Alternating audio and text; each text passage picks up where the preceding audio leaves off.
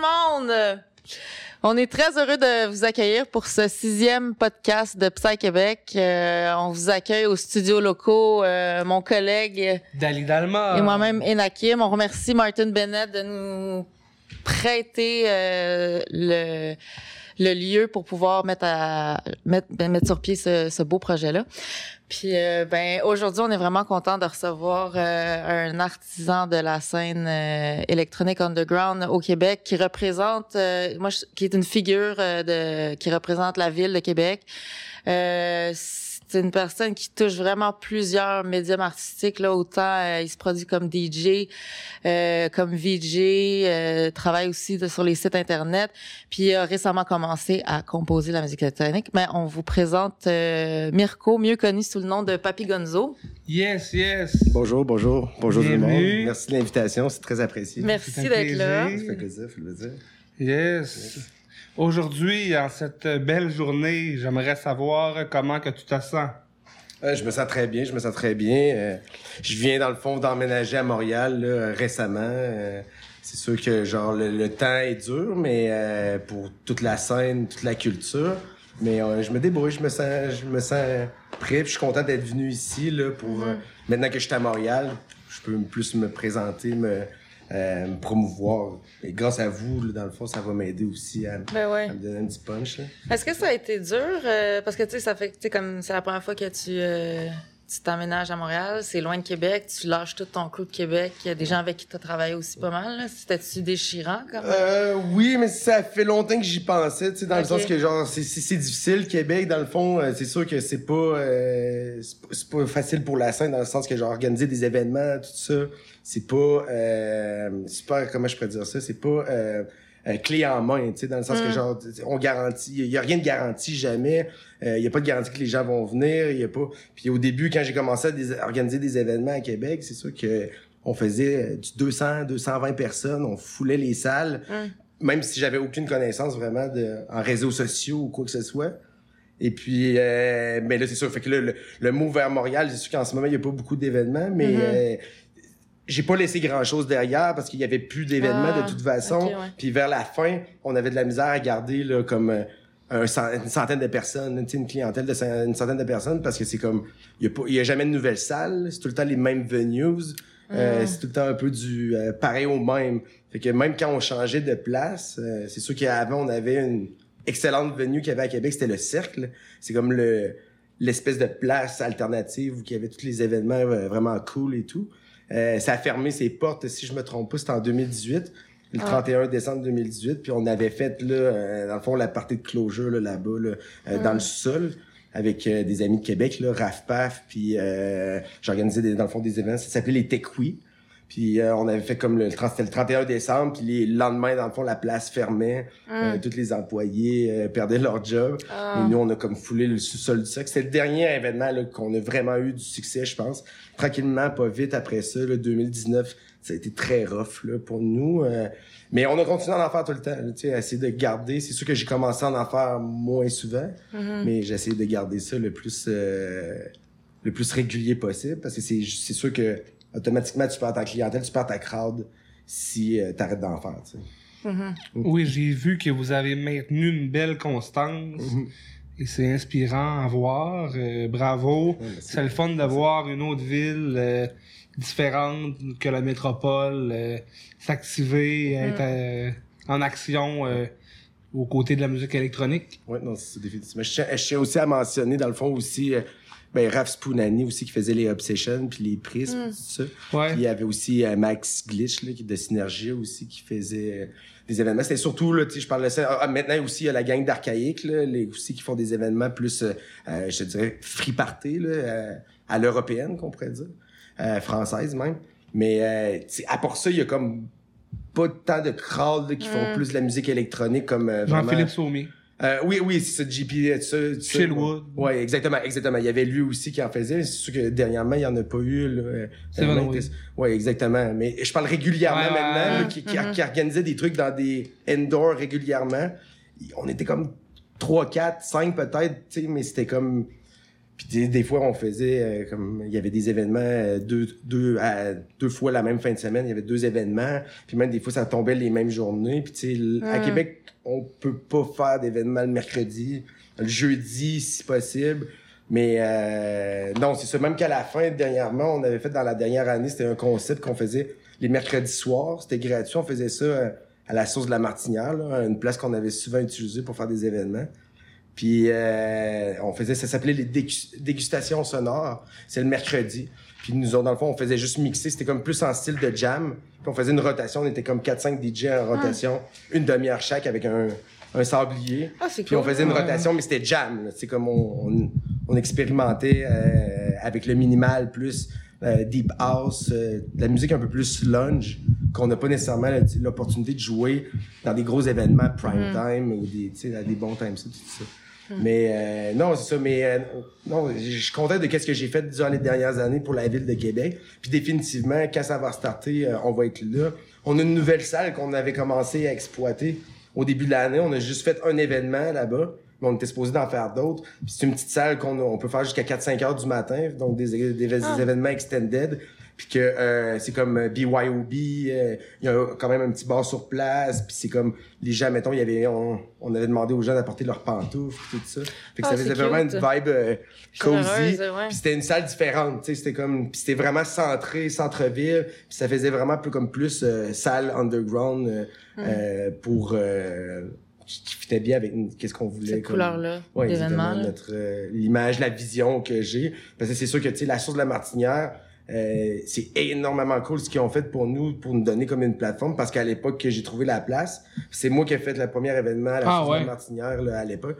Quand j'ai trouvé la place, euh, on avait on avait vraiment pas de salle euh, comme à bas prix, accessible, qu'on pouvait faire tu sais, des, des, des événements à chaque euh, semaine si on voulait. là. Tu sais, C'est vraiment puis euh, le propriétaire GM, c'est un bon ami à moi maintenant. On se connaît depuis des années. J'ai fait mon premier événement là. Je pense que si je me trompe pas, c'est en 2015.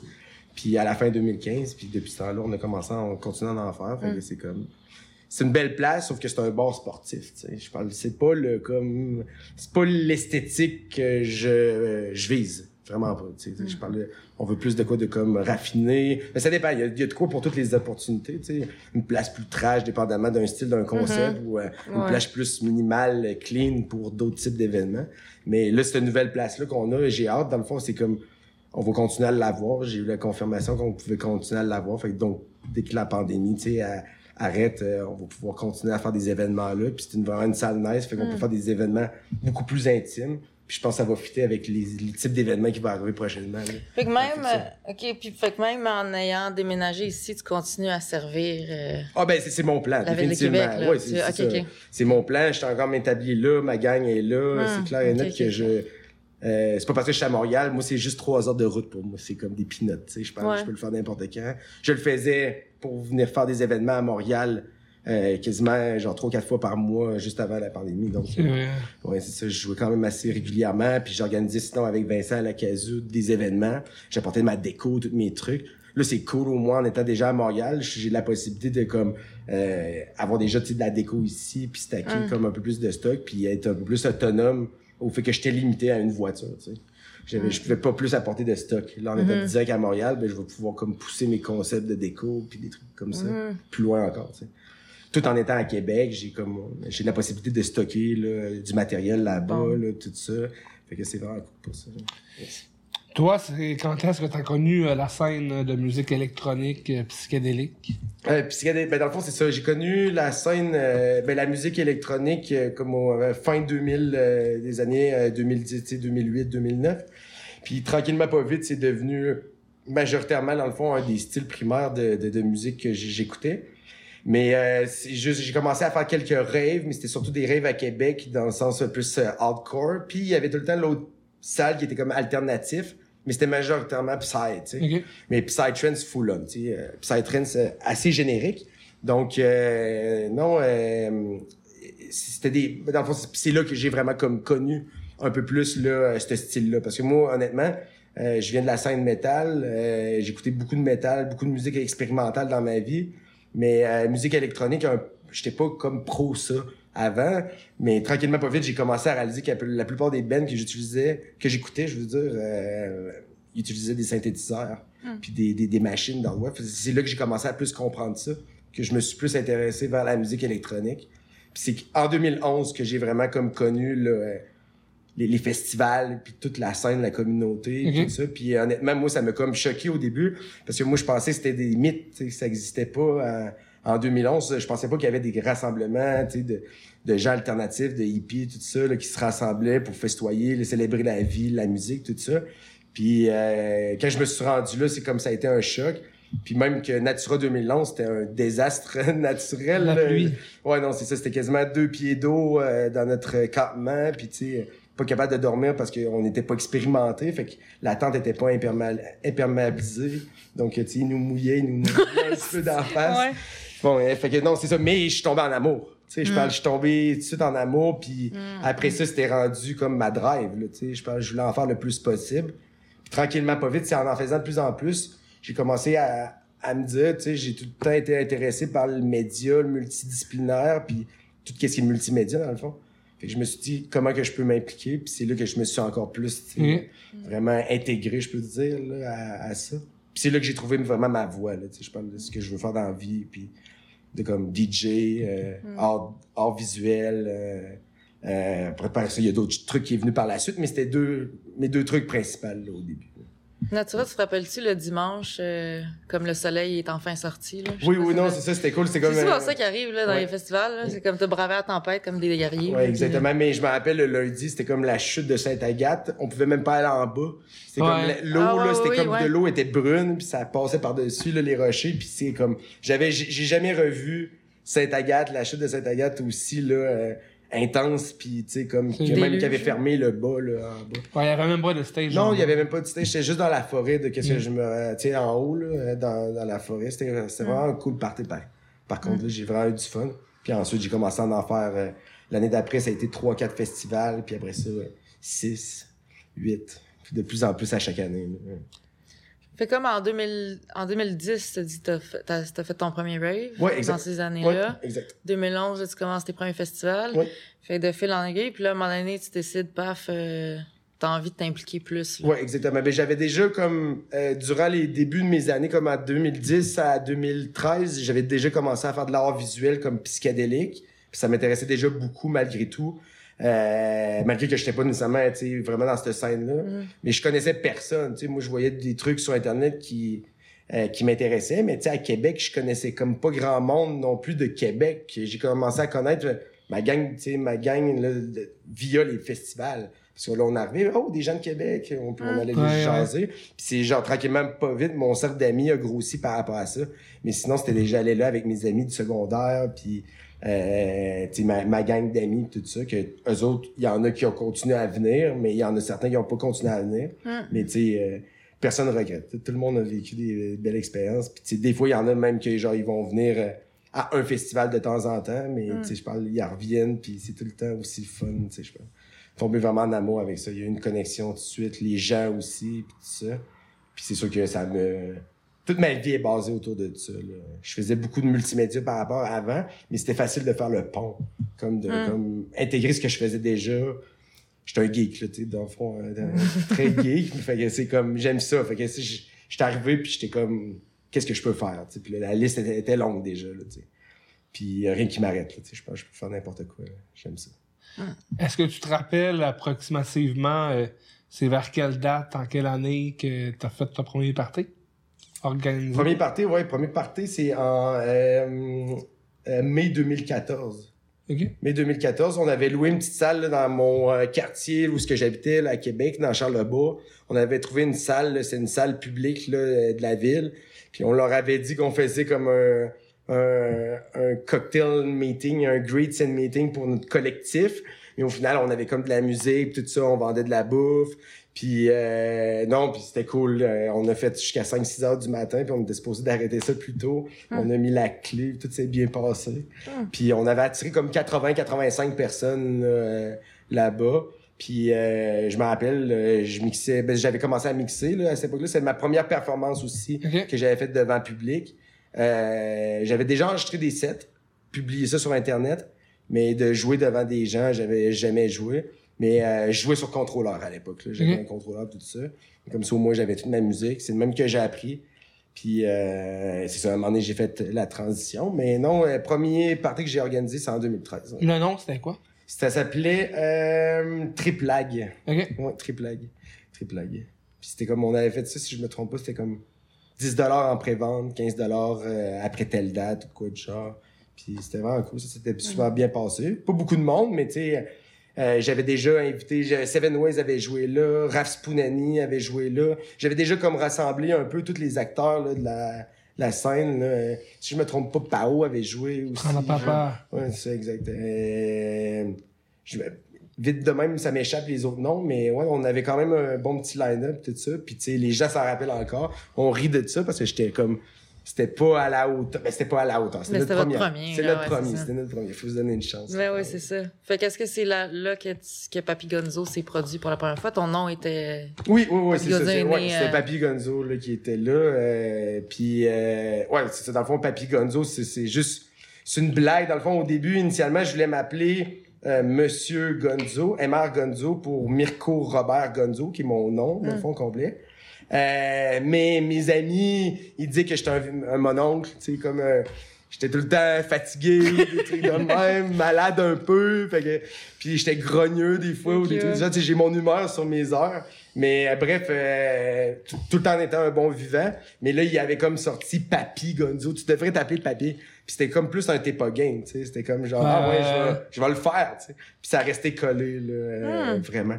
Puis dans le fond, c'est pourquoi Gonzo, Gonzo, dans le fond, c'est euh, inspiré du Gonzo journalisme, qui vient de comme euh, de celui qui a écrit euh, Peur et euh, Peur et dégoût à Las Vegas, Las Vegas Parano. C'est Hunter S. Thompson, dans le fond, le l'auteur de ça. Puis lui, il a écrit plein d'autres livres. Puis le Gonzo journaliste, dans le fond, c'est surtout c'est du journaliste, dans le fond, à la première personne. C'est la personne va décrire ce qui se passe, mais selon sa vision. Puis souvent, ça est mélangé avec l'utilisation de substances là, qui altèrent ou Ah. euh, l'alcool, mais c'est parce qu'il s'immerse euh, dans la réalité des gens. Donc, comme dans Las Vegas Parano, il va voir une course de voiture.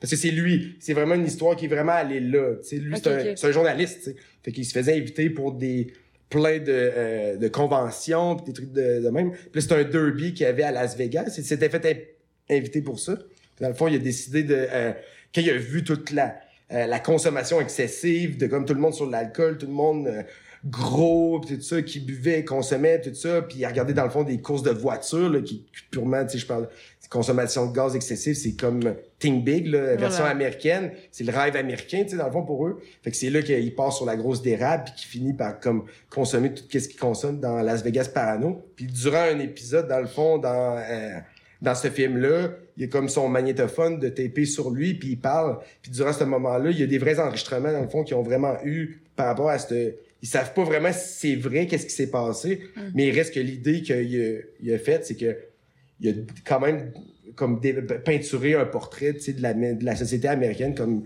euh, genre euh, le rêve américain comme de quoi que tu sais c'est comme c'est purement euh, illusoire là. c'est pas euh, c'est c'est comme c'est c'est inatteignable là. il y aura jamais de fin à la consommation c'est juste ça peut juste finir dans l'excès puis, c'est ça qui démontre là-dedans fait que c'est comme puis c'est ça fait que le Gonzo journaliste je me suis vraiment inspiré de ça parce que j'aime le personnage que lui avait j'ai Ce qui beaucoup- dénonce. ou Ouais, ce c'est ça exactement.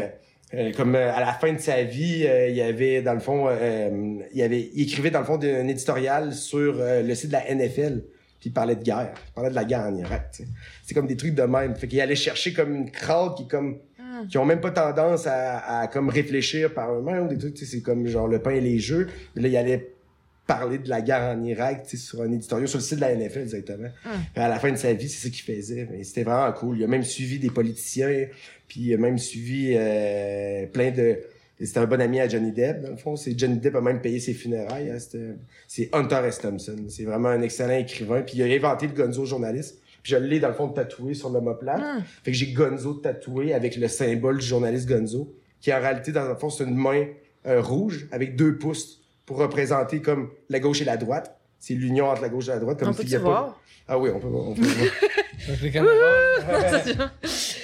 Mais, fait que- oh wow! Yes. Ok, Puis à ok. l'intérieur, dans le fond, c'est un peyoté. Ouais, c'est c'est beau. Dans le fond, ouais, c'est un peyote. C'est significatif. Ouais, c'est ça. Puis c'est la main rouge, c'est pour nos racines, dans le fond, euh, comme euh, amérindienne, là, tu sais, euh, indienne. C'est p- surtout comme... Parce que lui, dans le fond, il était américain, mais il y avait un profond respect pour qu'est-ce qui était euh, euh, les différentes les communautés, euh, Mm. justement, amérindiennes, tout ça.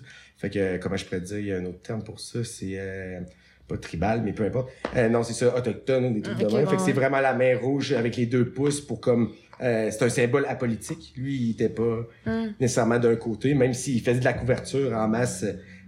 Euh, Ça politique. devenait politique, ça. Oui, définitivement, puis c'est sûr qu'il y avait une politique, opinion. Mais il n'y avait pas de. Ouais, Il y avait une opinion, mais tu sais, c'est sûr qu'il prenait part à quelque part, mais il prenait un parti pris. Je veux dire, il y avait un Mhm. parti pris, mais c'était pas ni gauche ni droite. Mhm. Puis le peyote, c'est pour l'union avec les psychédéliques, là, vraiment, que lui, tu sais, il croyait vraiment que c'était Mhm. comme l'ouverture ultime, là, des portes dans notre cerveau. Fait que c'est comme... Fait que C'est comme, un addon qui c'est ton, ça fait partie de tes noms de famille aussi. Euh, mais non, mais dans le fond, c'est ça. Non, c'est ça. Euh, mon, Non. nom, mon, mon nom complet, dans le fond, c'est Mirko Robert Paradis. Ah, mais il y a pas. Gonzo Pantoute. Ok, ok, ok, je pensais que j'avais compris Mais je l'ai, non, mais, ça, mais je l'ai tatoué dans le fond. Fait que c'est comme pas quelque chose que je vais changer non plus. Fait que c'est là que le Papy Gonzo est né dans, le fond. Wow. Mais c'est genre, euh, puis c'est purement ça a collé. Puis c'est comme j'aime le, j'aime le nom. Puis tu sais ça, le, le personnage aussi que j'ai créé là avec ça. Puis euh, non, c'est ça, c'est ouais, cool. Mm. Et puis, euh, ton collectif euh, Voix Alternative, Oui. c'est né comment? Euh, c'est né, ben dans le fond, c'est que je cherchais une plateforme pour publier ce que je faisais, mon art. Comme je disais tantôt, j'étais dans la ville de Québec. Je connaissais personne, donc euh, c'est sûr que euh, je, je voulais avoir une façon de comme montrer ça. Fait que tranquillement, pas vite, j'ai créé Voix Alternative. Euh, Voix Alternative, c'était juste une place, dans le fond, que je pouvais pu- publier mon art. C'était une page, j'avais un site web. Tranquillement, pas vite, j'ai commencé justement là, de début 2015 à faire des podcasts. Dans le fond, c'est j'échangeais, je faisais une création artistique à un artiste dans le monde en échange de sa musique que je publiais moi euh, sur ma page de voix alternative. Fait que lui, il, il, il, euh, il utilisait ce que tu lui envoyais. Comme il pouvait projet. l'utiliser librement, tout ça. Je gardais les droits là-dessus. Fait que moi, ça me faisait comme un beau artwork. Puis je les Mhm. faisais, dans le fond, en version imprimable, souvent de 30 par 40 pouces. Puis ça me permettait, dans le fond, de le réutiliser, en vendre quelques-uns. Je faisais quelques éditions limitées. Je pouvais les revendre. Euh, puis je même que quand je les faisais imprimer, euh, les créations en grand format, je l'offrais, dans le fond, à bas prix. Mm. euh, à l'artiste avec qui je l'avais faite, là, comme à moitié du prix que normalement, en réalité, ça écouterait. Fait que lui, tout le monde était content. Puis moi, ça me permettait aussi de comme avoir mon, mon art sur un support euh, Ben ouais, ben- matériel, puis de comme un peu me motiver à le faire, là, avoir une forme de motivation. Puis tu sais, je parle dans, dans les podcasts que j'ai eu, j'ai eu des artistes d'Australie, euh, Mexique, euh, j'en ai eu un peu d'Europe, euh, puis euh, quelques de- du Québec aussi, euh, dont David, le Dr. Strange Ouais, on- j'avais eu François aussi, Spacey Koala. Euh, puis euh, d'autres artistes aussi, nécessairement des, d'autres, des DJ aussi, quelques DJ. Il y avait eu des artistes, euh, comme, je, comme je disais, d'Australie. Puis j'avais proposé à tout le monde de le faire imprimer leur création parce que finalement, moi, j'ai, j'ai fini tout le temps par les faire imprimer. Puis, tu sais, euh, maintenant, j'ai comme eu euh, au-dessus de 150 000 écoutes peut-être sur SoundCloud, là, sur Hmm. ces podcasts-là. Ouais. Mais j'ai Oh, définitivement wow. arrêté de les faire avec Radio Azora qui est arrivé. Je peux pas, définitivement pas égaliser ça. Compétitionner avec Ouais, ça. non, ouais. compétitionner.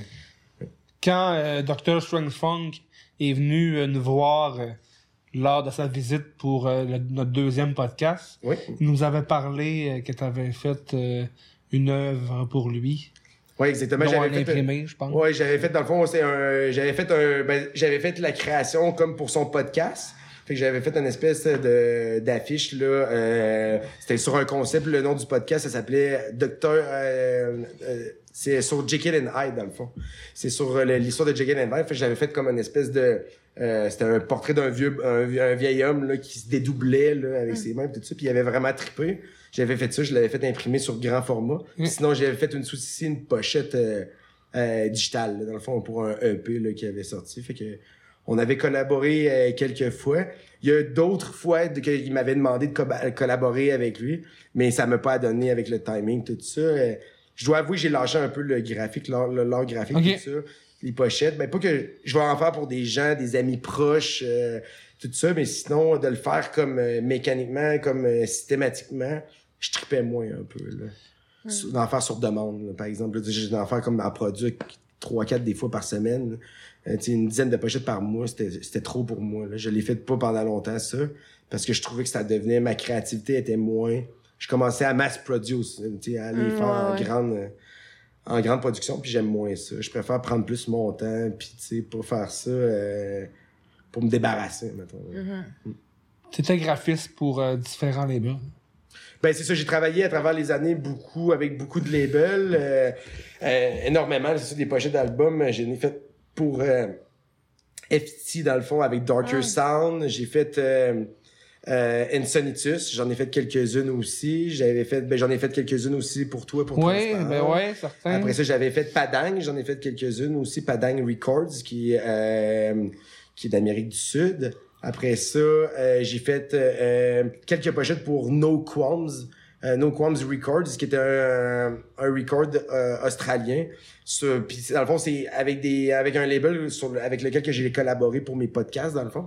Euh, ils m'ont comme donné trois quatre de leurs artistes euh, qui m'ont envoyé dans le fond de la musique, un set. Puis je leur avais fait le- l'espèce d'échange que je parlais tantôt là, avec le- les posters puis euh, leur musique. Mhm. Fait que puis après ça ils m'ont demandé "Hey crime dans le fond, on a vraiment aimé ce que tu as fait pour nous autres, peux-tu nous faire des pochettes aussi pour certains releases Puis je pense que j'en ai fait comme une genre 4 5 pour eux autres, 5 6. Mhm, mhm. Après ça, euh, il y a Chris Narco pour lequel que j'ai fait plusieurs Mhm. pochettes aussi. Euh, Black Marvin aussi que j'ai fait une couple là, de.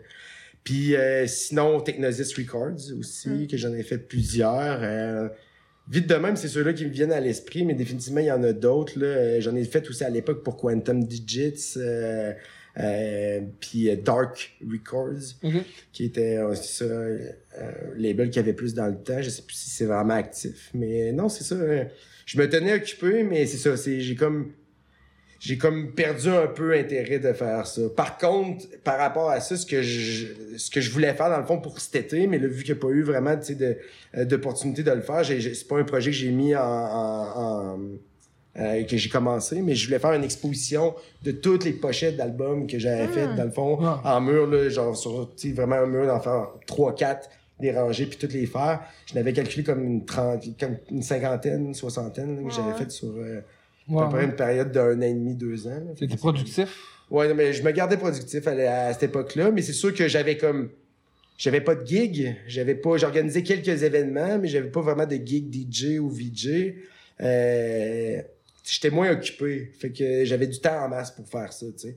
Maintenant, tu sais, je parle de, euh, quand ça roulait juste avant que euh, les événements arrêtent, euh, je pouvais être parti deux trois fois semaine là, pour des événements que soit j'organisais, que je co-organisais ou que euh, je participais soit euh, euh, en mixant ou même des fois je faisais VJ euh, Mhm. mixé, je faisais les deux. Ouais, ouais. Donc ça me tient occupé là. Euh, déjà là juste ça, fait que avec les pochettes tout ça, j'ai comme perdu l'intérêt parce que euh, comme par exemple pour euh, j'avais fait une pochette pour euh, Kinematic Records, c'était pour François pour ce là Puis ça c'était un projet qui était physique, qui a été imprimé pis tout ça. Ça c'est Mm. des projets que j'adore, tu sais, je parle ça n'importe quand je vais euh, prior- prioriser ces ces projets là définitivement parce que c'est nice, là. tu peux voir ton art Mm. tangible. Ouais. Puis j'adore travailler avec l'imprimé. Euh, euh, avant que j'étais dans la scène là, métal puis tout ça, j'avais euh, déjà eu un, un, un label qui s'appelait Pestilence Production, puis on faisait comme des cassettes, des releases de cassettes sur Wow. cassettes, puis c'est moi qui faisais tous les designs de cassettes puis tout ça. Puis on roulait comme une distribution. Fait qu'on échangeait les cassettes avec d'autres labels. Puis que quand on produisait un artiste, on faisait mettons un 200 cassettes. Mais on échangeait après ça, on envoyait un label 4 5 5 à 10 de nos cassettes, puis les autres ils nous envoyaient 5 à 10 de leur release. Fait qu'on faisait on roulait une distribution puis on les en revendait après ça comme ça. Fait que ça j'avais fait ça quand j'avais 15 16 ans à peu près là, on a roulé ça comme deux ans. On a fait comme deux deux releases si je me trompe pas. Puis euh, mais après ça on a comme on avait comme plein de projets en cours tout ça, mais c'est là que j'ai fait comme ma transition plus pour me starter mon collectif Voix alternative.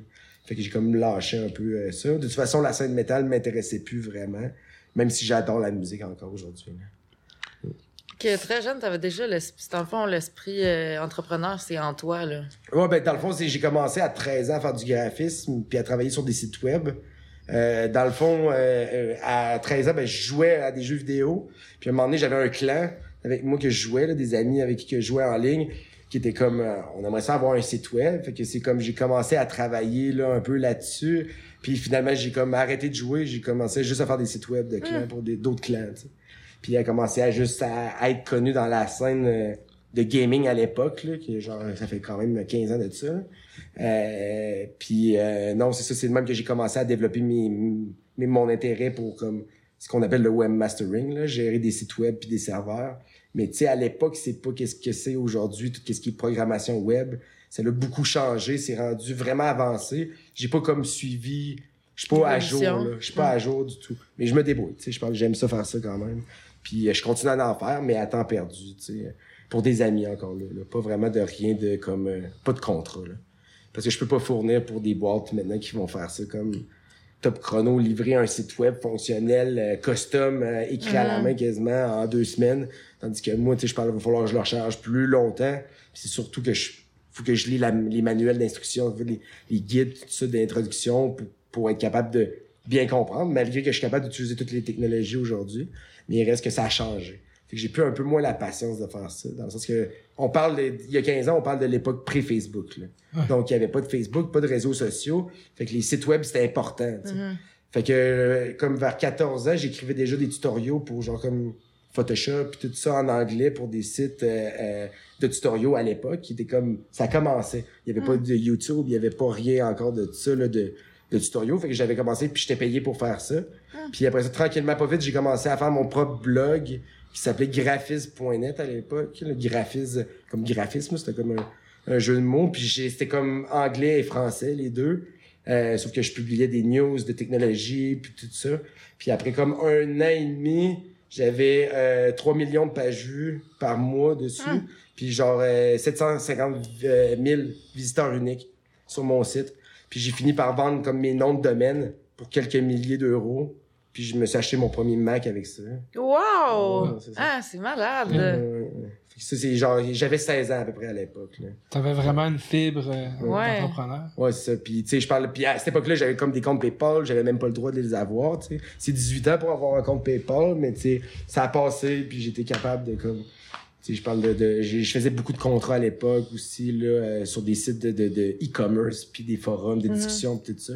Puis je m'impliquais déjà beaucoup dans des, certaines communautés aussi de graphisme. C'était comme des communautés de graphiques, euh, graphiques qui avaient comme euh, moi, j'étais modérateur, fait qu'on gérait la communauté, on organisait comme des battles graphiques. Souvent, c'était comme deux équipes qui avaient un côté d'une création avec l'autre côté de la création, puis essayer de faire... Puis il y avait une autre équipe, des fois, qui faisait, mettons, euh, la transition entre les deux, puis ça faisait comme... Puis c'est de même que je me suis pratiqué aussi beaucoup, puis j'étais full actif. Puis on parle encore de l'époque pré-Facebook, mm qu'il y avait pas de réseaux sociaux. Fait que ces communautés-là, ils étaient full actifs. C'était full, full, full actif. Fait que non, mais j'ai comme... Euh, Ouais, j'ai eu une bonne. Tu sais, j'ai fait mon euh, fair share de, de, de, trucs là, sur Internet là, euh, dans mes bas âges. Ah. Mais j'ai eu la chance d'avoir un, un, ordinateur vraiment jeune chez moi. Puis on n'avait pas le câble. Donc euh, j'ai comme. Ah ouais, fait que tu te concentrais beaucoup plus sur cet écran-là. Ouais, c'est ça, exactement. La télé. Ouais, exactement. La télé, on avait, on avait le câble, mais on avait juste les comme le câble de base, on n'avait mm-hmm. pas. Puis on a, j'ai eu Internet là euh, le 50K, là, le modem là, qui sonnait, qui coupait la ligne téléphonique pendant des années. Là. Même au début du secondaire, pis tout ça, on n'avait rien de ça. Mais ça m'a pas empêché de, comme, de me lancer là-dedans. Et tes parents, ils te supportaient là-dedans? Oui, au début, plus que de plus que j'ai vieilli, puis de plus que j'ai commencé à faire ça de plus en plus. Euh, non, parce qu'il était comme genre, tu sors dehors un peu, fais autre mm-hmm. chose. Mais tu sais, je fais, même que des fois, des réveillons de Noël, puis tout ça, je faisais sais, je parle, je venais voir la famille puis tout ça, puis c'était pas long que j'ai retourné sur mon ordinateur, tu sais, faire mes trucs, parce que je me rappelle souvent, durant les vacances de Noël, je faisais des rushs de code, de code pour faire des sites web puis tout ça, puis programmer des, des pages, mes portfolios ou des sites pour des clients ou des trucs de même. Puis, euh, mais non, il me supportait dans le sens que euh, oui, il me supportait, mais tu sais, mes parents sont séparés. Euh, ma mère, elle me supportait plus dans le sens elle me laissait faire. Mais maintenant, aujourd'hui, tu sais, elle venait voir mes événements à la fin. Là, elle me supportait, elle s'intéressait full à qu'est-ce que je faisais. Mon père, c'est moins son truc. Effectivement, c'est moins son truc. Quand on parlait tantôt de voix alternatives, euh, c'est un collectif? Que, qui comporte euh, d'autres personnes à part toi? Oui, ben dans le fond, c'est ça. Euh, initialement, c'est mon idée, c'est moi qui l'ai fondé. Euh, c'est un peu j'ai comme beaucoup de collaborateurs dans le sens que j'ai des amis DJ et tranquillement pas vite qui se sont rajoutés on a formé une petite crowd mais initialement c'était moi définitivement mais tu sais je parle tout seul, je peux pas faire grand-chose, Mhm. définitivement. Fait que je me suis tranquillement pas vite, j'ai réussi à motiver ma gang, mes amis, tout ça, que eux sont définitivement moins euh, créatifs que moi, moins artistiques, sont moins là-dedans. Mais tu sais, euh, c'est des gens à qui que je peux faire, je peux faire 100% confiance, qui vont toujours être là pour m'aider. Fait que, mais c'est ça. Mais tranquillement pas vite, on est rendu, tu sais, une petite gang de Québec. Là. Entre autres, il y avait comme euh, euh, Shengo, euh, qui était de Québec, là, qui était un vieux Ouais. de la vieille et tout ça. Après ça, il y avait euh, Raph Paf aussi, un peu plus jeune, mais qui avait commencé à faire ses preuves là, dernièrement, tout ça, et qui est dans drum and bass et techno. Ensuite, il y avait euh, euh, Manny Kazim, qui était Victor euh, Ma- Massico. Là, il a comme mixé un petit peu à Montréal. Il faisait du VJing aussi. Maintenant, il est, à, euh, il est au Chili présentement là, depuis un petit bout. Euh, mais lui, euh, on a fait beaucoup de comme de stream, de live stream, euh, comme euh, vers 2000, en 2016, 2017, 2018, euh, beaucoup de live stream sur Facebook et puis des live streams qu'on a encore sur notre page de comme 4 heures. Puis on était les premiers à faire ça, fait que c'était vraiment cool. Euh, on avait eu vraiment beaucoup de comme de, de, de- de visibilité par rapport à ça, des live streams qui avaient comme 10 000 views puis on faisait rien, là, on Wow. faisait comme mixer, on faisait juste mixer euh, avec une petite caméra dans notre sol, pas de visuel, pas rien, juste nous. Puis tu sais, on, on avait du 10-15 000 là, euh, Oh. views. C'est le même que je me suis fait connaître, par exemple, avec les labels que je représente maintenant. C'est le même que je me suis fait connaître parce que je jouais leur musique. Fait que là, ils étaient comme... là, Ah, wow! Ouais, c'est comme, c'est vraiment cool pis tout ça. Fait que tranquillement, surtout Padang Records, vu que j'ai comme, sont, sont en Amérique du Sud, sont basés en Amérique du Sud, fait que j'ai comme aucun euh, euh, contact physique avec eux. Mais, euh, mais c'est ça. Bref, c'est drôle parce que mon ami justement qui était au Chili, qui collaborateur aussi avec Voix Alternative, euh, lui dans le fond, il, il- a commencé à s'associer avec eux. Puis lui, il est beaucoup dans la production aussi. Euh, tranquillement, pas vite, c'est ça. Tous les gens de notre gang de Voix Alternative, on a plus commencé à faire de la production musicale. là. on a tout switché tranquillement, pas vite là, à faire ça. Donc, il y avait Shengo que je disais, euh, euh, euh, il y avait Raf Paf. Euh, ensuite, il y a comme euh, j'ai un autre ami aussi euh, qui s'appelle ben, c'est Alex Girard, qui est un peu moins connu. C'est pas des gens que vous connaissez, mais sinon c'est Synesthétique, son nom de DJ. Puis c'est dans le fond, c'est un ami à qui que j'avais montré de A à Z. Ben, pas, il y avait une base de mixing, tout ça, j'y avais montré, j'ai j'y ai fait pousser- passer au niveau supérieur, définitivement. Puis mon autre ami Victor, lui, qui est au Chili, c'est le même principe. Fait que ça, c'est notre petite gang de DJ. Il y a- on a quelques autres personnes qui est comme autour, mais sinon, les gens, vraiment, tu sais, ma crowd, c'est des amis comme d'enfance plus. Euh, pas des gens qu'on connaît nécessairement, mais qui m'aident là, sur comme construire mes, mes idées là, Mm. de fou, là, de décor ou de comme. C'est genre, puis ils me suivent là-dedans, tu sais, euh, traite première. Fait que c'est comme, c'est vraiment cool. Mais définitivement, je suis pas tout seul. là. Défini- définitivement, là. J'ai vu que Voix Alternative était euh, partenaire de Lumberjack euh, pour euh, lors du festival euh, Freak Paradise qui a eu lieu en été 2019.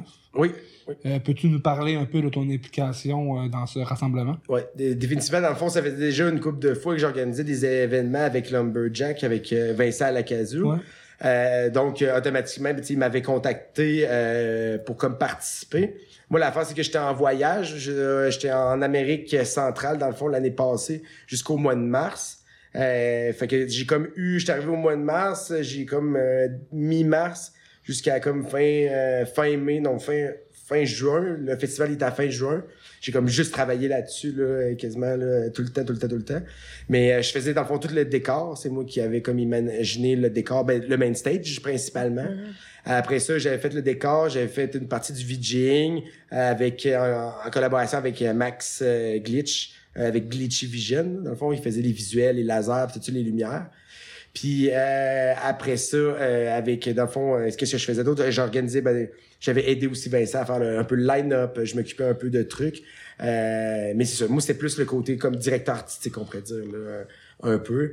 Puis euh, sinon, c'est j'ai fait aussi euh, du euh, mixing. J'ai fait un, un- un- DJ set. J'étais supposé en faire plus, mais finalement, on j'ai eu plus de tâches là, que prévu, tout ça. J'ai dû prendre en, en charge un peu plus de trucs. Mais il reste que c'était, on a eu du fun. C'était vraiment comme euh, malade. C'est pour la première fois que j'avais vraiment un stage, là, comme j'avais, j'avais comme des, designé de A à Z, tout ça, à budget très, très, très réduit, là. On a comme même pas mis, euh, 1000 dollars, là, dans la déco, là, 1000, 1200, là. Fait que c'est cool. Puis tout le stage, on l'avait fait à la main, tout ça, en compagnie, là, de ma gang à Québec. Puis, euh, non, c'est ça. euh, c'était une première expérience pour moi de comme autant être impliqué puis de n'avoir autant sur mes épaules, mais euh, c'était cool. Ah, ça avait bien de l'allure, sérieux. Euh. J'ai bien aimé ce festival-là. C'était simple et efficace. Mhm. Euh, dans le coin de en Ontario. euh. Oui, c'est ça, c'était proche, là, c'était dans le coin de Gatineau, l'arrondissement de Gatineau, là, dans le coin de un peu vers la pêche, là, dans les mêmes coins, là, Maniwaki, là, un petit peu plus bas, si je me trompe pas. Non, c'est à Bryson, dans le fond. Là, un ça, petit ouais. peu plus. Il y a Puis- eu aussi des Secret Chimie. Oui, exactement, exactement. Puis euh, non, c'était cool. Euh, J'ai définitivement, tu sais, euh, hâte de relancer, me me relancer là-dessus. Mais euh, la musique, la qualité de la musique, le dance floor était comme tout le temps, malgré que c'était comme un petit festival, le dance floor était tout le temps pack. Il y avait tout le temps des gens Ouais. pour écouter tous les styles de musique. Puis c'était vraiment varié dans les styles, mais c'était surtout de la musique plus euh, deep euh, que j'aime dire. Dark, c'est un peu péjoratif. J'aime pas ça dire dark parce que c'est comme, ça insinue que c'est vraiment sombre, alors que moi, je vois pas ça du tout de même. Fait que je préfère dire deep, là. Euh, ouais, c'est ça, du deep electronica varié, de n'importe quoi. C'est sur la tendance psychédélique, mais il y avait aussi la musique moins psychédélique définitivement, là. Mais c'est ce qui nous fait triper à moi puis Vincent. C'est des styles de musique qui est comme moins mis euh, euh, en avant-plan là, au Québec.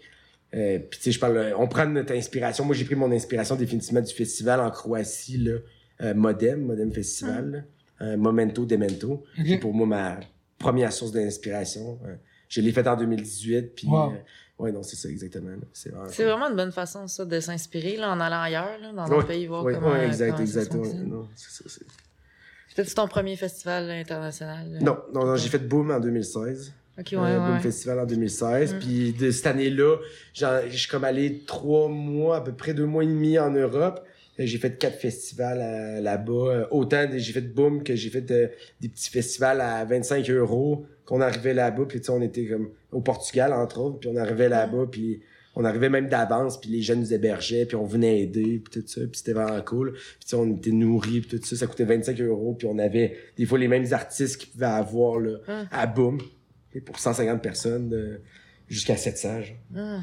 Fait que c'était vraiment cool. Mais moi, j'aime vraiment ça, aller faire autant des petits que des gros festivals. C'est vraiment cool. C'est Tu- deux, euh, tu vois les deux, ouais, tu vois les deux côtés. Parce que, tu sais, l'année que j'étais Mm. là à Boom, c'est la plus grosse année. Puis c'était comme euh, 60 000 personnes avec le staff. Puis après ça, ils ont comme réduit à 33 333 billets pour garder à peu près ça plus dans le coin de 40-45 000. C'était exagéré, tu sais. On avait entendu beaucoup pour l'eau, tu sais, des trucs de Mm. même. Il reste que c'était excellent, pareil. Mm. J'ai vraiment. Ouais, c'est impressionnant. Moi, j'étais allée en 2014. là. Oui.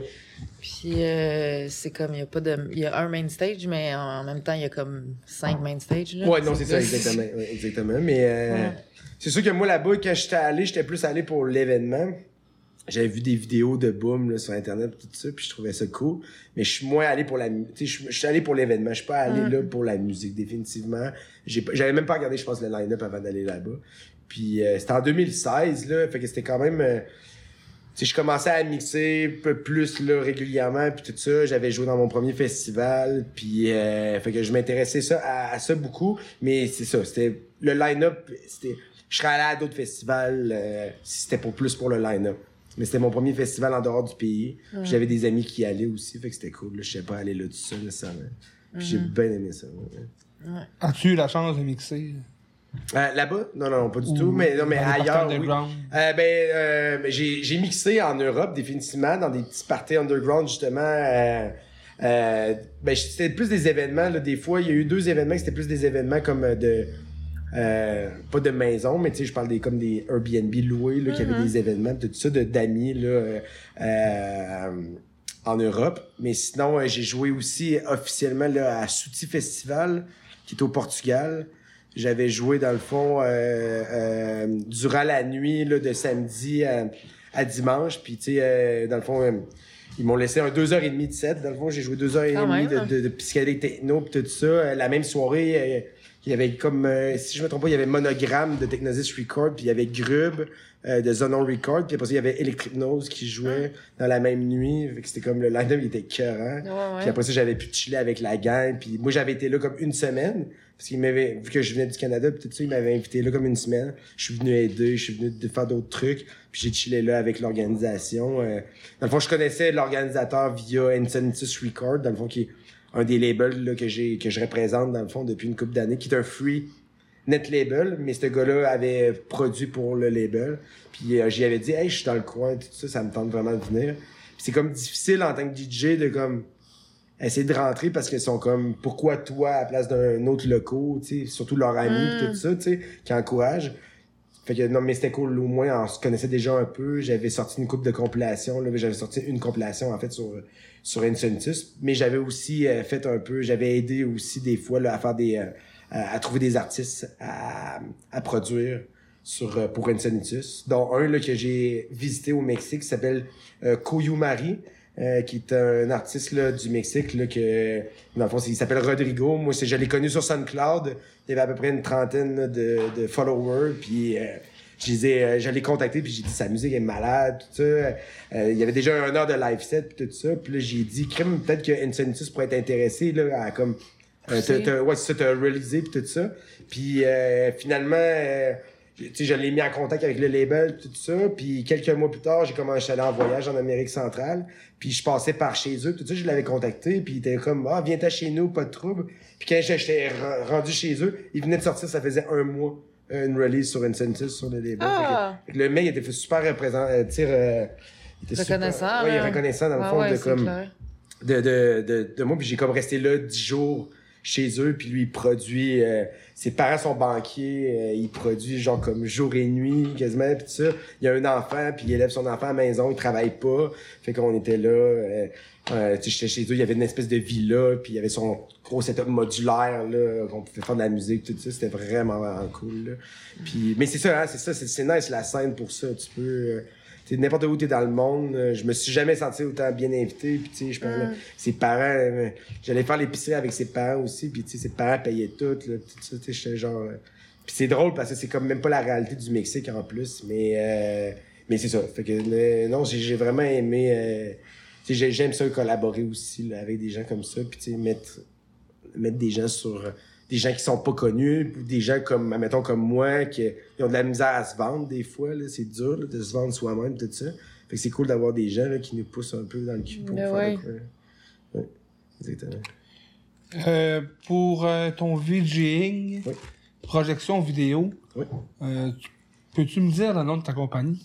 Ben, dans le fond, c'est- ça. Ben, dans le fond, c'est tout le temps sous voie alternative. Je Mhm. crée, dans le fond, il y a du- comme, pas des sous-divisions, mais j'ai d'autres euh, alias, on peut dire. Mais ça, dans le fond, c'est que mon VJing, je le fais jamais tout seul. C'est tout le temps comme je collabore avec euh, des amis à Québec, surtout.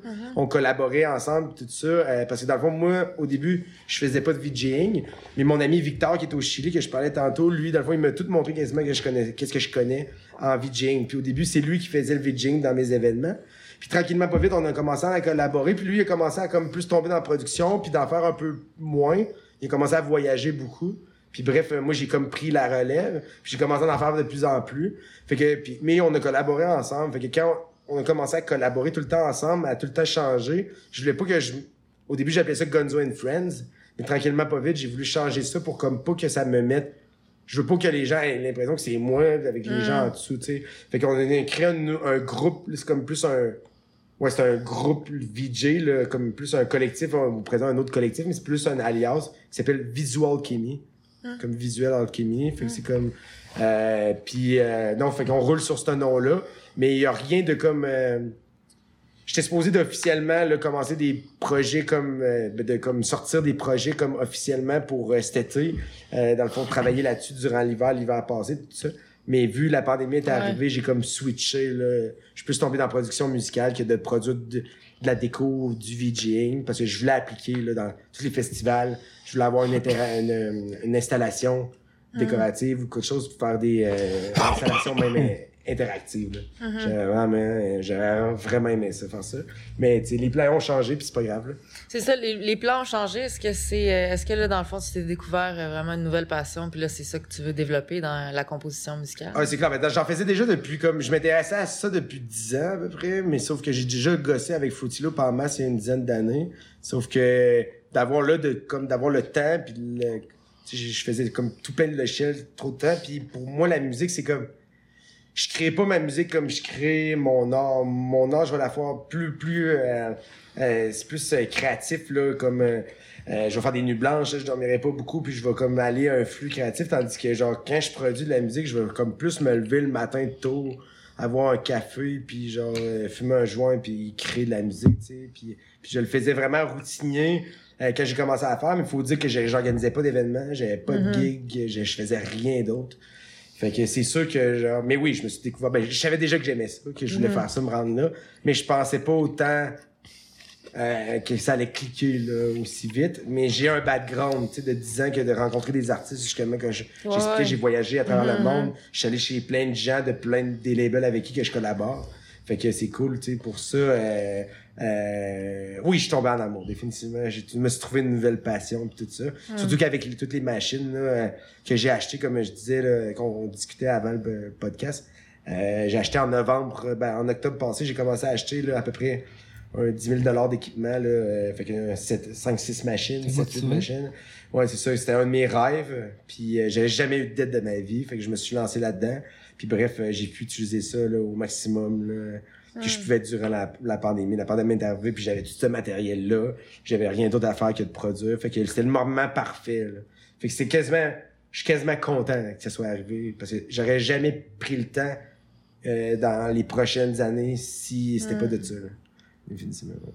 Fait que la pandémie a eu son bon côté. Oui, définitivement. Oui, oui. C'est clair. Tantôt, tu nous as dit que ton coloc, parce que tu as monté ton studio à Montréal, Oui. c'est quelqu'un. euh, Oui, ben c'est ça, dans le fond, c'est ça. Ben, je réside avec Matt Zentrix, dans le fond, là, puis euh, qui est un bon pote à moi que j'ai connu, dans le fond, quand j'organisais des événements, là, euh, euh, définitivement, c'est un des artistes que j'ai invité le plus souvent à Québec, là, c'est 4-5 fois, je pense, là, autant en DJ set qu'en live, euh, euh, puis puis tranquillement pas vite, on a comme euh, commencé à avoir une relation, là, de quand même assez proche, d'amitié. Puis, fait c'est ça. Fait que moi, j'ai décidé de, euh, dans le fond, de quitter Québec, là, à cause d'une relation qui marchait. Dans le fond, je, me suis séparé de, de, de mon ex-copine. Puis, euh, bref, euh, non, c'est ça. J'ai décidé d'aller là. Puis, Matt m'a offert ça. Fait que c'était l'opportunité euh, parfaite là, pour moi. Puis, je voulais avoir quand même un environnement qui était comme euh, motivant pour la production puis tout ça. Puis là-bas, je peux pas me demander mieux, là, honnêtement. La moitié du salon, là, de la, du living room, il est dédié à la création musicale. Puis, tu sais, on peut jouer le son fort comme on, euh, comme Ah, on veut. wow. là. Puis on a vraiment, dans le fond, j'habite aussi avec euh, Anthony Durbano de Front Right. Il organise des parties de techno Mm. aussi, là, plus gros pis tout ça. Lui, il est vraiment plus dans le techno tout ça.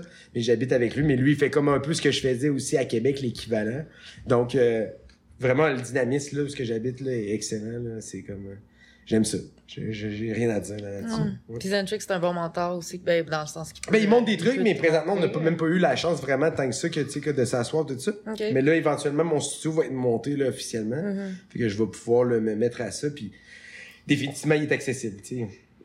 Il travaille de la maison lui aussi. Fait que tu sais, je parle, je peux lui demander n'importe quoi. Puis déjà, on a commencé à jammer aussi avec nos machines, là, définitivement, parce que lui, il y en a une coupe aussi. Mais tu déjà, déjà là, s'asseoir et de checker Ableton ensemble, on l'a pas fait encore. hein. Quand ça va euh, recommencer euh, les événements, Oui. est-ce que tu penses que notre public va avoir la chance de t'entendre jouer tes propres compositions? Ah, définitivement. C'est sûr que moi, mon but, c'est pas de faire un live dans le sens que je produis ma musique pour qu'elle soit mixable. Dans le fond, je- mon but, c'est de la jouer sur CDJ. Je vais jouer juste ma musique, faire des, comme des lives, qu'on pourrait dire, dans le sens que c'est comme, c'est mes, des créations originales. Mais définitivement, je veux les mixer. Euh, c'est sûr que je vais me faire des tours. Des tours, dans le fond, c'est des tracks moins complètes pour comme venir faire des, des, des loops, des transitions, des trucs de même.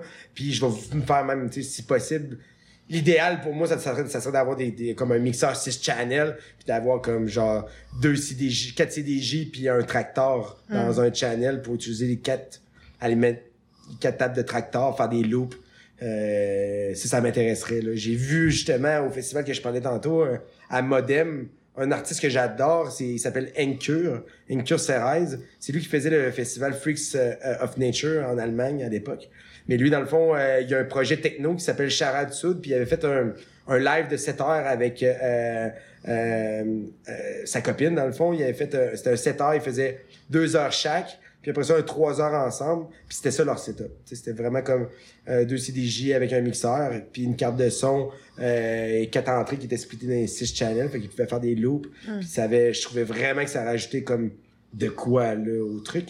Puis tu sais même que c'est c'est pas juste c'est plus comme un live là, définitivement de comme de faire ça comme ça mais euh, je veux pas faire ça j'adore mixer tu sais je veux continuer à mixer même puis même que mon but au début quand j'ai commencé à produire dans ma tête à moi j'étais comme je vais faire des sets je vais mettre quelques tracks à moi dans des sets puis tout ça.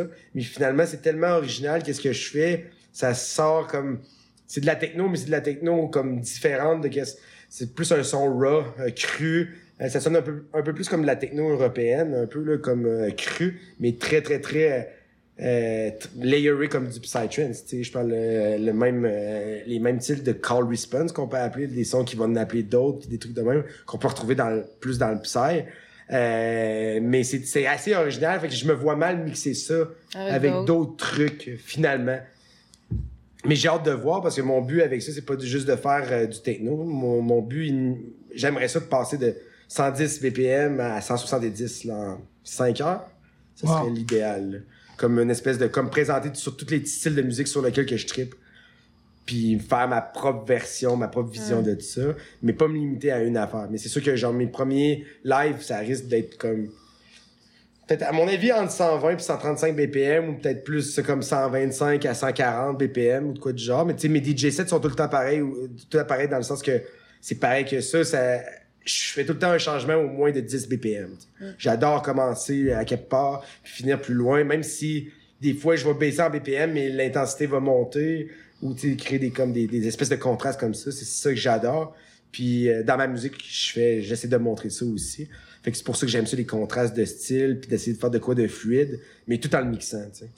Parce que c'est ce qui me passionne. Fait que c'est tout le temps le concept de comme euh, c'est sûr que moi j'aime ça comme faire des petits changements de BPM je monte jamais plus que 1 2 ppm par principe. J'aime pas ça comme euh, trop euh, ben, pas distorsionné mais pitch bindé dans le fond les, les tracks. Puis j'aime ça mixer comme ça. Fait que c'est tout le temps des petits changements. Fait que ça serait de produire une tune à des tunes à 120 122 euh, 124 125 126 ça- fait que c'est long tu sais.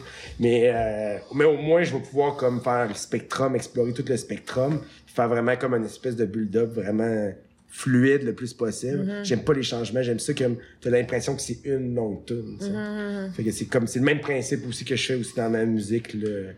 je commence à avoir hâte aussi de comme de me montrer faire C'est clair, j'ai Ouais. j'ai hâte d'entendre. Ouais, c'est ça. J'ai failli faire un... au début, euh, à la fin de l'été, j'ai failli, comme avec la première track que j'ai composée, j'ai failli faire, faire une vidéo promotionnelle puis le poster, mais euh, j'ai comme, il y a trop, il y a des petits trucs que Trop je veux... à Ouais, c'est ça, travailler exactement. encore. Exactement. Fait que là, dès que genre, je vais être plus euh, définitivement installé à 100% mon studio Mm. là, pour euh, comme continuer à composer, c'est clair que je corrige là, qu'est-ce qui manque à corriger le plus rapidement possible. Puis mon but, ça serait de comme, je serais- peut-être de sortir un petit démo set là, d'ici la fin de l'année. là.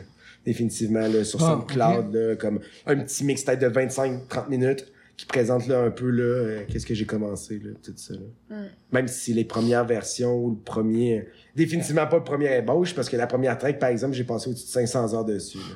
Wow, c'est beaucoup de Ouais, travail. c'est comme deux, deux mois et demi à 40 heures semaine. là. Fait que, ouais, hein. C'est comme, job à temps plein. en définitive, Pour une c'est une job, euh, ouais, non, c'est une job à temps plein. Puis c'est Ouais. comme, mais j'aime ça, tu sais. Je parle, puis je me tanne pas. J'ai toujours des idées, tout ça nouvelles.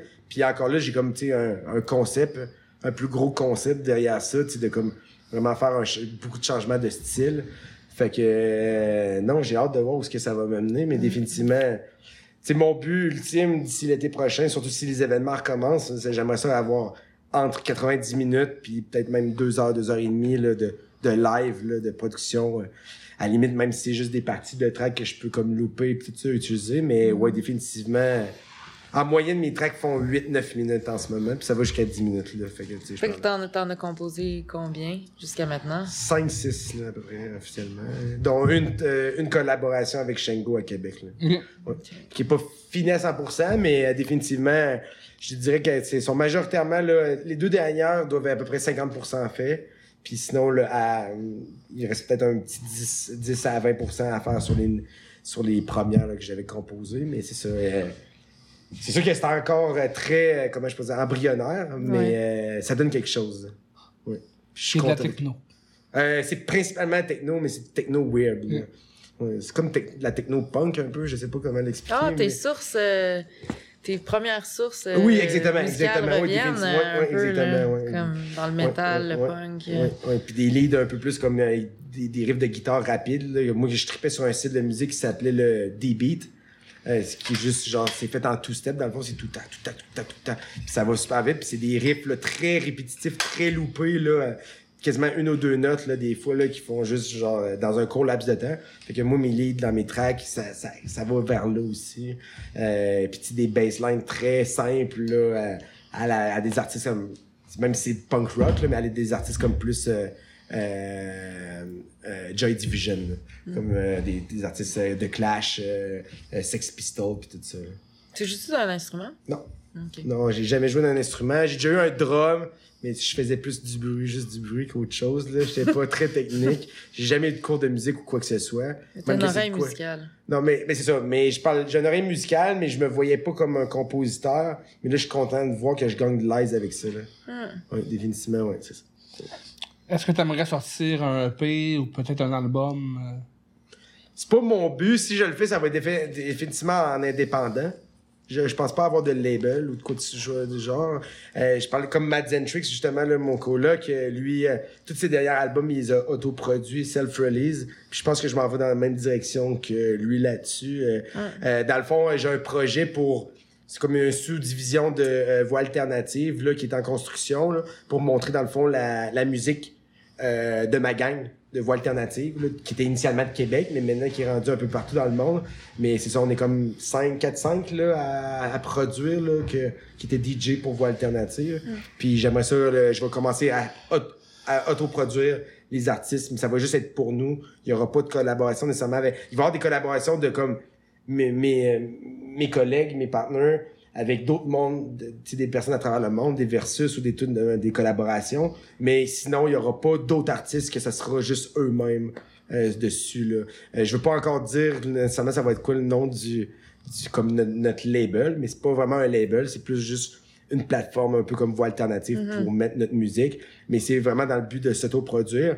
Puis avec ça, on a comme une idée aussi de comme distribution de la musique. On essaie de comme redéfinir un peu, là, inventer une nouvelle façon de comme euh, distribuer la musique, puis réencourager aussi les gens, là, mais que la pandémie soit finie, à revenir dans les événements. Mais encore là, j'en parlerai pas plus parce que c'est comme pas encore euh, fini pis tout ça. Mais on travaille là-dessus, basé sur le label, mais c'est vraiment comme, c'est sans en dire plus, ça serait une manière de distribuer la musique qui est comme euh, euh, event based, fait que ce serait dans les événements, une façon de distribuer la musique, mais ça serait comme pas disponible autrement, tu sais.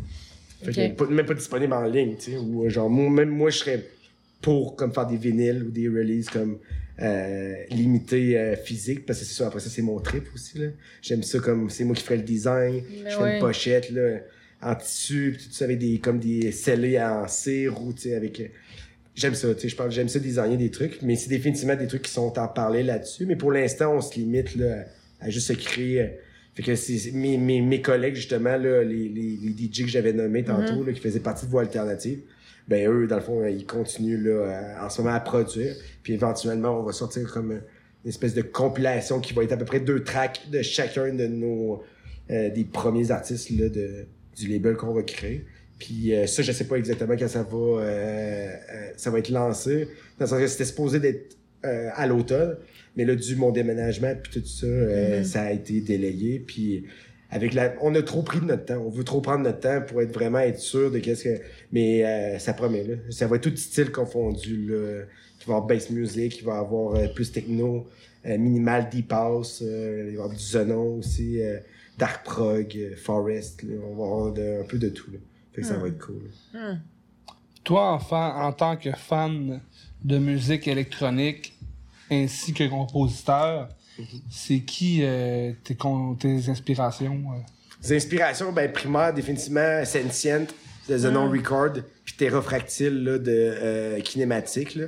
Définitivement, là, euh, c'est c'est mes inspirations primaires, là. Dans le fond, euh, euh, ils ont réussi à me faire redécouvrir un peu là, la musique euh, électronique sur un autre, un autre jour, un peu moins générique, un peu plus lente, minimale, euh, posée, euh, intelligente aussi. Ben, pas intelligente, mais tu sais, dans le sens que genre euh, réfléchie. Euh, puis c'est ça que, que j'ai vraiment comme ma branche là fait que c'est comme fait que ces deux là mais de là à dire que ça j'adore plein d'artistes là euh, c'est plus admettons en, en comme Forest Dark Psy euh, j'adore euh, Nao Labs Noise Gust Nao Labs c'est un, un, un duo de dans le fond de euh, de France euh, qui ont fait un album là, de quatre tracks là, un EP de quatre tracks qui est euh, incroyable. C'est plus high-tech en fait, là. C'est 190, 180. Mais c'est comme, je peux m'endormir sur cet album-là tellement que c'est comme posé, lent. Puis au final, c'est full. Le kick bass est très rapide, mais sinon, c'est le reste, c'est full posé, full atmosphérique, euh, planant.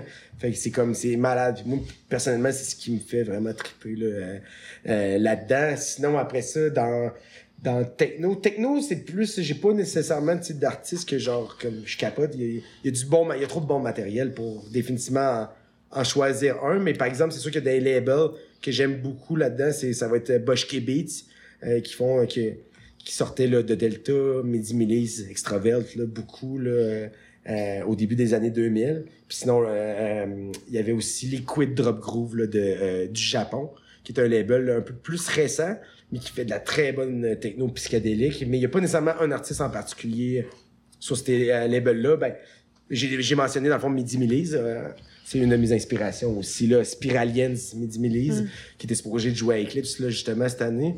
Euh, c'est une définitivement sur une inspiration là euh, pour le son que je vous parlais un peu plus cru là un peu plus euh, saturé distorsionné que je recherche aussi qui sonne un peu plus crade euh, ben eux autres ils l'ont là, définitivement fait que c'est définitivement une inspiration là.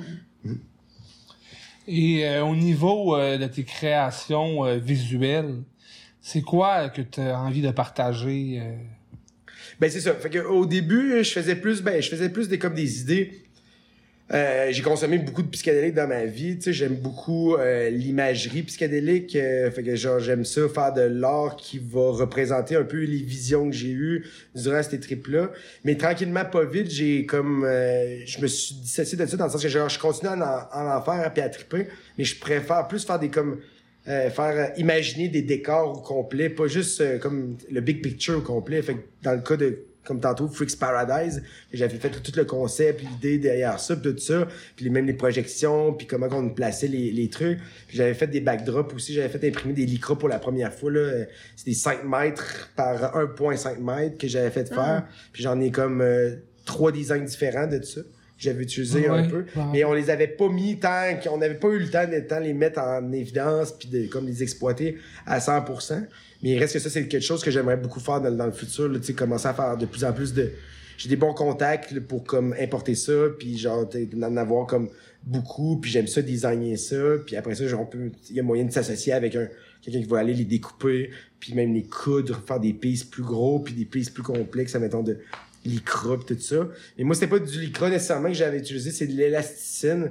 C'est comme un produit là, un peu plus, c'est synthétique à 100%, qui est comme, euh, c'est autant stretchable, mais vraiment moins cher là, comme produit. Fait que c'est genre l'impression reste bien. euh, j'ai comme rien à dire là-dessus. Là. Puis j'en ai fait comme pour Freaks.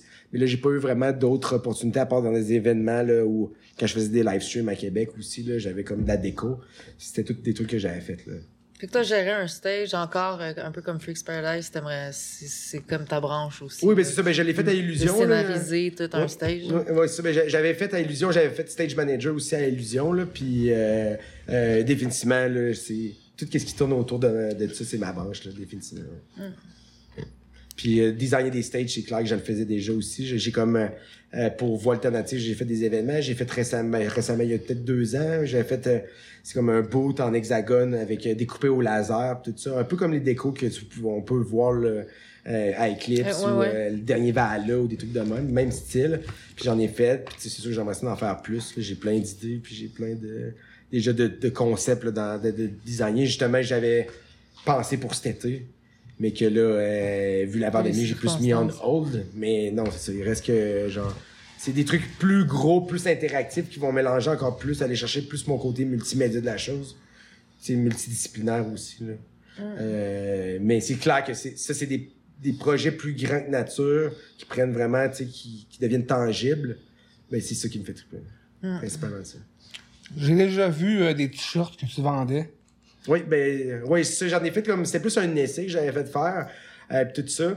Mais il reste que présentement, c'est comme plus, j'en ai encore. Euh, là, c'est sûr que je les ai pas nécessairement trouvés sur le encore dans les boîtes de déménagement pis tout ça. Euh, j'en ai encore, mais c'est pas quelque chose. C'est sûr que j'aimerais ça en faire plus, mais de d'autres styles. C'est comme trop psychédélique. J'aimerais ça en faire plus minimal, un peu plus comme euh, qui me représente, mais il reste que c'était une de mes créations préférées que j'avais faite sur t-shirt. Puis c'est comme un essai tout ça. Là. Un personnage en méditation. Oui, exactement, exactement. C'est ça, c'est une de mes créations préférées, tout ça. Puis j'étais quand même content de la qualité. Ce que j'étais moins content, c'est plus l'espèce de coupe du t-shirt qui, qui me que je trouvais embarrassant. Mais c'est tout le temps de même. Avec l'impression à distance, quand tu fais imprimer euh, à, à l'extérieur, euh, tu reçois ça la première fois, puis c'est jamais parfait. tu sais. C'est tout le temps le genre de comme. C'est pour ça qu'on fait des tests print la plupart du temps, des, des, des tests d'impression, puis euh, puis moi j'en ai pas fait. Mon test d'impression c'était ça. tu sais.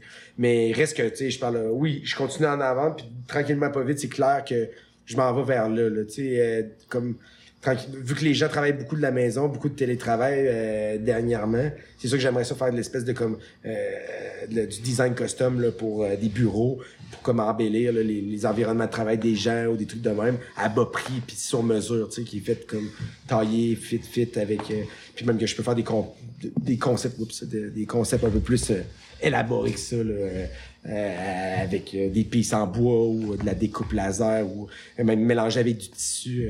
C'est pas un problème pour moi. Il faut juste en discuter, mais définitivement, c'est des trucs qui me tentent. Là. Parce que je sais pas dans le futur, là, qu'est-ce que ça va, où est-ce qu'on s'en va là, présentement. Fait que, outre la production, c'est sûr que j'aimerais ça commencer à comme. Maintenant que je suis à Montréal en plus, là, commencer peut-être à, essayer de comme pousser un peu plus le ce côté-là de moi. Parce j'adore faire l'impression, puis j'adore faire des gros projets, grand format. euh, c'est pas ça qui m'arrête. là. J'adore ça. Je me rappelle, il y a même des vieux festivals, pas vieux vieux, mais qu'il y a quelques années, euh, que tu avais fait les euh, bracelets.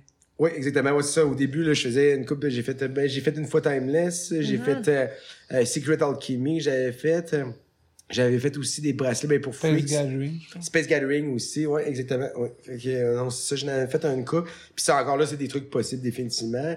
Euh, c'est sûr que moi, tranquillement, pas vite, je suis allé au tra- Tribal Gathering en, en Amérique du Sud. Au Panama. Panama. Ouais, au Panama. Puis euh, là-bas, ils ont comme un système de, de bracelets avec puce que les gens comme peuvent payer, genre euh, contactless, puis ils ont comme un compte, tout ça. Puis ça, comme moi, l'année que je suis allé, ça marchait vraiment bien. Fait que tranquillement, pas vite, j'aimerais ça peut-être aussi, c'est comme euh, essayer d'aller voir le... ce concept-là. Ouais, c'est ça, exactement. Là. Ça pourrait être intéressant. pis tout ça. Surtout que de comme où est-ce qu'on s'en va, là, tranquillement, pas vite, d'avoir le moins de contact possible, je suppose, ou de quoi que ce soit. Puis tu sais, moins de chances, de- je suppose, de le perdre, puis tu sais, d'avoir des bons bracelets. Tu peux quand même faire de quoi de beau, tout en étant, tu sais, relier l'utile à l'agréable. tu sais. Oui. Mhm. Est-ce que tu penses euh, faire d'autres expositions? Tu nous parlais de peut-être euh, euh, exposer euh, des pochettes d'albums que tu avais travaillé dessus, Oui. mais y a-tu d'autres... euh, Ben, c'est sûr que, genre, présentement, je suis comme un peu moins dans l'art, euh, tu sais, vraiment Ah, dans le design. Ouais, exactement, mais c'est sûr que, clair et net, que, genre, euh, avoir des opportunités tout ça, tu sais, je parle, je suis ouvert au projet, définitivement.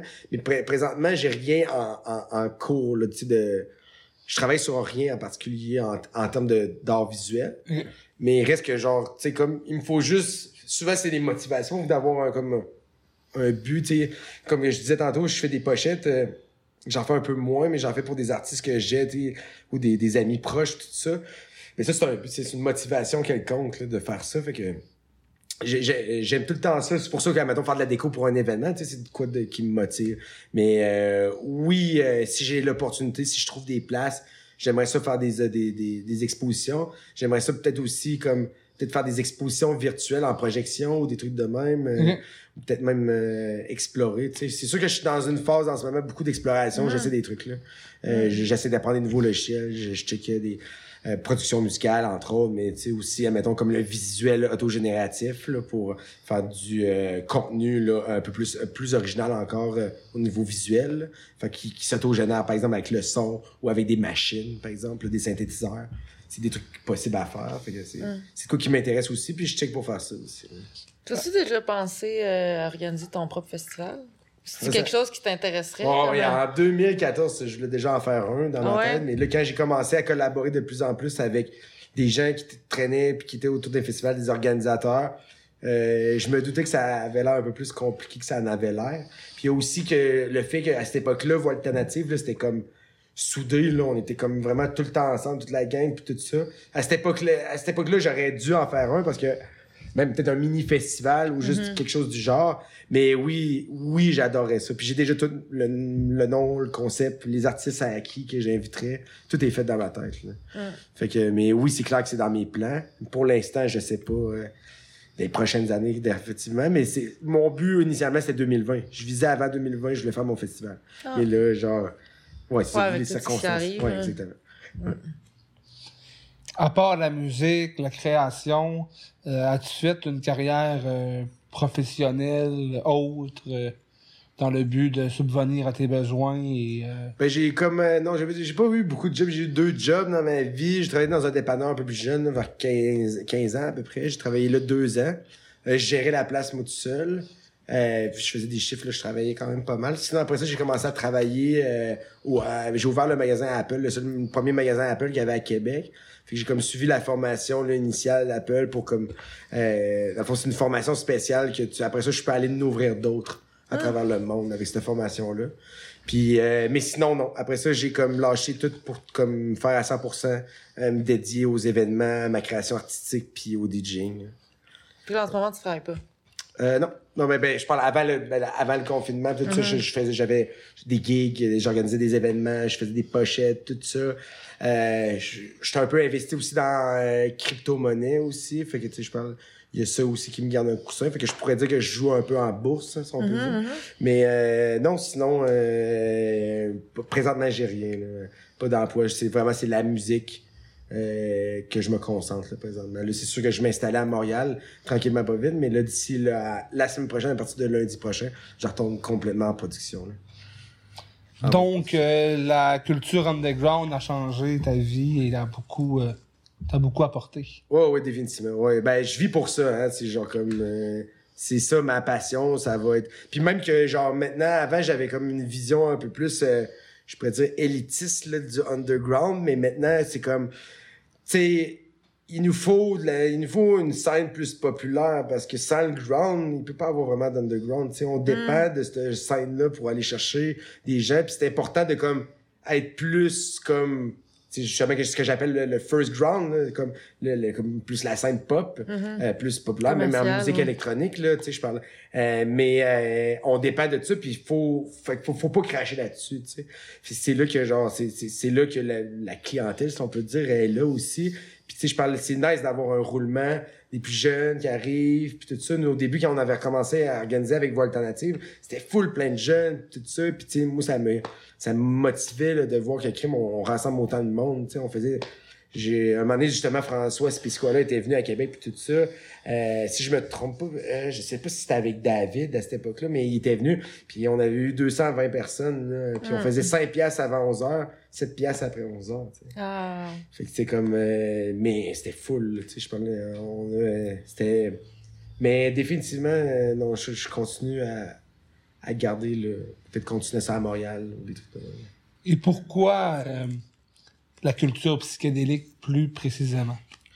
Ben, moi, la culture psychédélique, les psychédéliques, c'est sûr que, tu sais, psy, moi, être psy, c'est pas nécessairement la psytrance, là. Ouais, c'est beaucoup plus large. Mais c'est beaucoup plus large, là, tu sais. Moi, c'est comme, aussitôt que c'est psychédélique, pour moi, mettons, la techno, c'est ultra psychédélique, je- j'entre en transe. Fait que c'est comme, pour moi, c'est psychédélique, tu sais. Je parle, parce que pour moi, c'est comme le psychédélisme s'atteint dans le, vraiment plus dans le trance, tu sais. euh, mais, euh, mais c'est une étape. Il y a la première étape, c'est comme plus le côté hypnotique. Puis après ça, tu arrives plus dans un état psychédélique, là, comme, moi, je fais un peu de méditation aussi. Fait que c'est comme, la méditation peut t'apporter dans le même état d'esprit que, que ça, genre. Puis c'est la même chose. Fait que c'est comme une répétition de comme genre juste de mantra que tu peux faire ou une répétition de comme juste dans ta tête, tu t'images euh, des, des trucs là, il y, a plein il y a plein de façons, il y a plein de techniques là de, de méditer.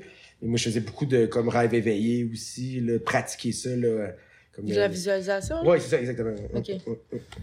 Ouais, fait que non, c'est c'est des trucs qui me faisaient triper tout ça euh, vraiment. Mais comme, mettons, euh, sur un projet, la visualisation, ou juste, je m'imagine. Ah non, juste, euh, juste, dans mais, un non, non, mais juste, calme. admettons, mais, ben, c'est ça, c'est juste, admettons, je faisais de la visualisation, plus, je me couchais, puis c'est comme, j'avais une petite pièce que je me designais, puis il y avait comme un corridor, une petite pièce que je pourrais même te dessiner, là, que je connais par cœur dans ma tête, tu sais. Euh, puis il y avait un corridor à gauche pour, comme, accéder à un vault, c'est comme une espèce d'archive de toutes mes pensées, euh, présentes, passées, futures. Peu importe, c'est comme un vault pour garder l'ordre là-dedans. Puis l'autre corridor, c'est comme une pièce, euh, que ben c'est pas c'est pas une pièce c'est même pas une pièce c'est comme une pièce j'ouvrais la porte puis je vais n'importe où c'est comme fait que c'est comme des techniques de même euh, puis c'est pour moi ça tu sais je parle y a rien de plus psychédélique mais il reste que c'est comme il y a rien le psychédélique oui c'est le chaos ou c'est comme ça peut être chaotique mais il y a un certain ordre là-dedans Ouais, une certaine parle. harmonie. ouais euh, c'est ça exactement fait que c'est pour pas- perfection, même. Ouais, c'est ça, exactement. Sauf que pour moi, tu sais, même des fois, là, comme la psytrance brute, brute, brute, moi, pour moi, c'est que, tu sais, comme par exemple le Full-On, qui est comme, d'où le nom Full-On, c'est le beaucoup de drive. Il y a tout le temps un lead ou une bassline qui, comme, qui drive pis tout ça. Pour moi, c'est quasiment anti-psychédélique, dans le sens que ça me garde trop concentré sur Mm. un élément. Moi, ce que j'aime, c'est plus les univers qui partent dans tous les sens, tout ça. Pour moi, qui est plus psychédélique, là, tu sais, vraiment. Ce que tu vas retrouver autant dans la techno ou dans les autres styles de musique aussi. Fait que c'est comme, c'est pas nécessairement large. Mais pourquoi la culture plus psychédélique? C'est pour toutes ces raisons-là. Parce que je parle, il y a- il y a- c'est comme c'est c'est euh, c'est marginal euh, c'est comme c'est différent c'est varié il y a tout type de gens puis euh, on est tous des tripeux là. Mm. fait que c'est ça qui est nice là j'ai j'ai tout le temps rencontré comme quand je suis allé voir mon ami Rodrigo au Mexique là c'est comme si on, était- on s'était toujours connus fait que pourquoi la culture psychédélique c'est que n'importe où dans le monde aussi je me sens Mm. comme chez moi tu sais il y a tout le temps des gens chez qui je peux aller triper qui vont m'ouvrir là, leurs portes à grands ouverts fait que c'est nice là. Est-ce Mais que c'est tu- vraiment important. Ah, excuse, vas-y. Est-ce que tu crois en un dieu euh, quelconque? Ben non, moi je pense que genre, on est notre propre dieu, fait que je crois en moi. Là. Je crois qu'on est, comme, euh, on est, on, on est tous des dieux dans des corps de, de, de D'humain. Ouais, c'est exactement. Fait que tu sais, on peut tout, on peut tout faire là, définitivement. De là à dire que genre, je pense pas qu'on est tous des dieux qui peuvent voler puis tu sais changer. Mais il reste que genre, on peut, on a la force de créer n'importe quoi, on a la force de mettre, tu sais, je parle, puis on a un pouvoir créatif là, immense. Fait que c'est genre, définitivement, on est, c'est, on, on est des dieux nous-mêmes tout ça. Mais c'est juste, faut pas, euh, faut pas non plus ça devienne un, faut pas se prendre la tête avec ça. Tu sais. On- on est pas c'est genre quelqu'un qui se croit trop Dieu aussi ou de même c'est tout le temps dans la mais il reste qu'on est capable de tout créer fait que moi pour moi Mhm. Ouais. Puis, euh... Attends, là. Moi, j'avais une chose euh, Ok, peut-être. ouais, à- parce que je l'ai perdu. Euh, on parle de trans, on parle un peu de chamanisme. Mhm. Euh, sur ton Facebook, tu as partagé euh, certaines euh, prises de conscience que tu avais eues par rapport à la consommation de drogue. ben en fait c'est j'ai toujours été proche de ça mes amis ont toujours consommé ben, même moi j'ai consommé aussi en masse je consomme toujours mais il reste que genre il y a une façon d'approcher ça les, les gens avec ça puis il y a une façon qui est comme il y a beaucoup de mythes urbains, il y a beaucoup de désinformation qui court, puis tranquillement pas vite ici même on s'en vient avec beaucoup de comme euh, de, de, de substances là comme euh, coupées avec d'autres substances dangereuses, mortelles, puis tout ça, puis tout ça tout est basé sur le fait qu'on on criminalise les gens là, par rapport à ça que les gens sont comme jugés comme criminels. Donc euh, si, si c'était pas des, des criminels comme des gens, on les verrait comme des humains euh, parce que aussitôt t'es comme vu comme un criminel que ça soit comme t'as une petite quantité juste personnelle ou même une grosse quantité mais que ça soit personnel, mettons de substances euh, toxiques, ben il reste que c'est pas euh, tu sais, tu peux, tu peux utiliser ça d'une façon euh, qui va être consci- conscientisée. Ouais, c'est ça, exactement. Qui est dans, dans, dans- dans une approche de harm reduction, qui, qui La appelle. réduction des méfaits. Ouais, c'est ça, exactement. La réduction des méfaits. Puis c'est comme, moi, tout le temps de quoi que j'ai, j'ai eu, parce que, honnêtement, tu sais, euh, le, le, le seul problème euh, avec ça, tu sais, je parle dans le sens que euh, comment je pourrais dire, le- l'utilisation de substances, c'est pas vraiment le réel problème. C'est genre, qu'est-ce qu'on en fait avec ça? Puis c'est comme plus un niveau de prévention. Puis en ce moment, en criminalisant les gens, euh, des consommateurs, fait que, tu sais, du monde des humains, parce qu'il y a pas grand monde sur la planète que je connais que, qui consomme pas quelque chose, que ça soit du sucre, de l'alcool, euh, de la drogue. Ou- euh. n'importe quoi, n'importe quoi. Tout, on, on vit dans une époque où on est over-stimulé. On, ch- on crave les, stimu- les stimuli externes, on cherche à se divertir le plus possible, tout ça. Fait que c'est difficile de comme vouloir enlever ça aux gens, un peu en- enlever le, comme leur fun ou qu'est-ce qui fait de nous des humains, tu sais.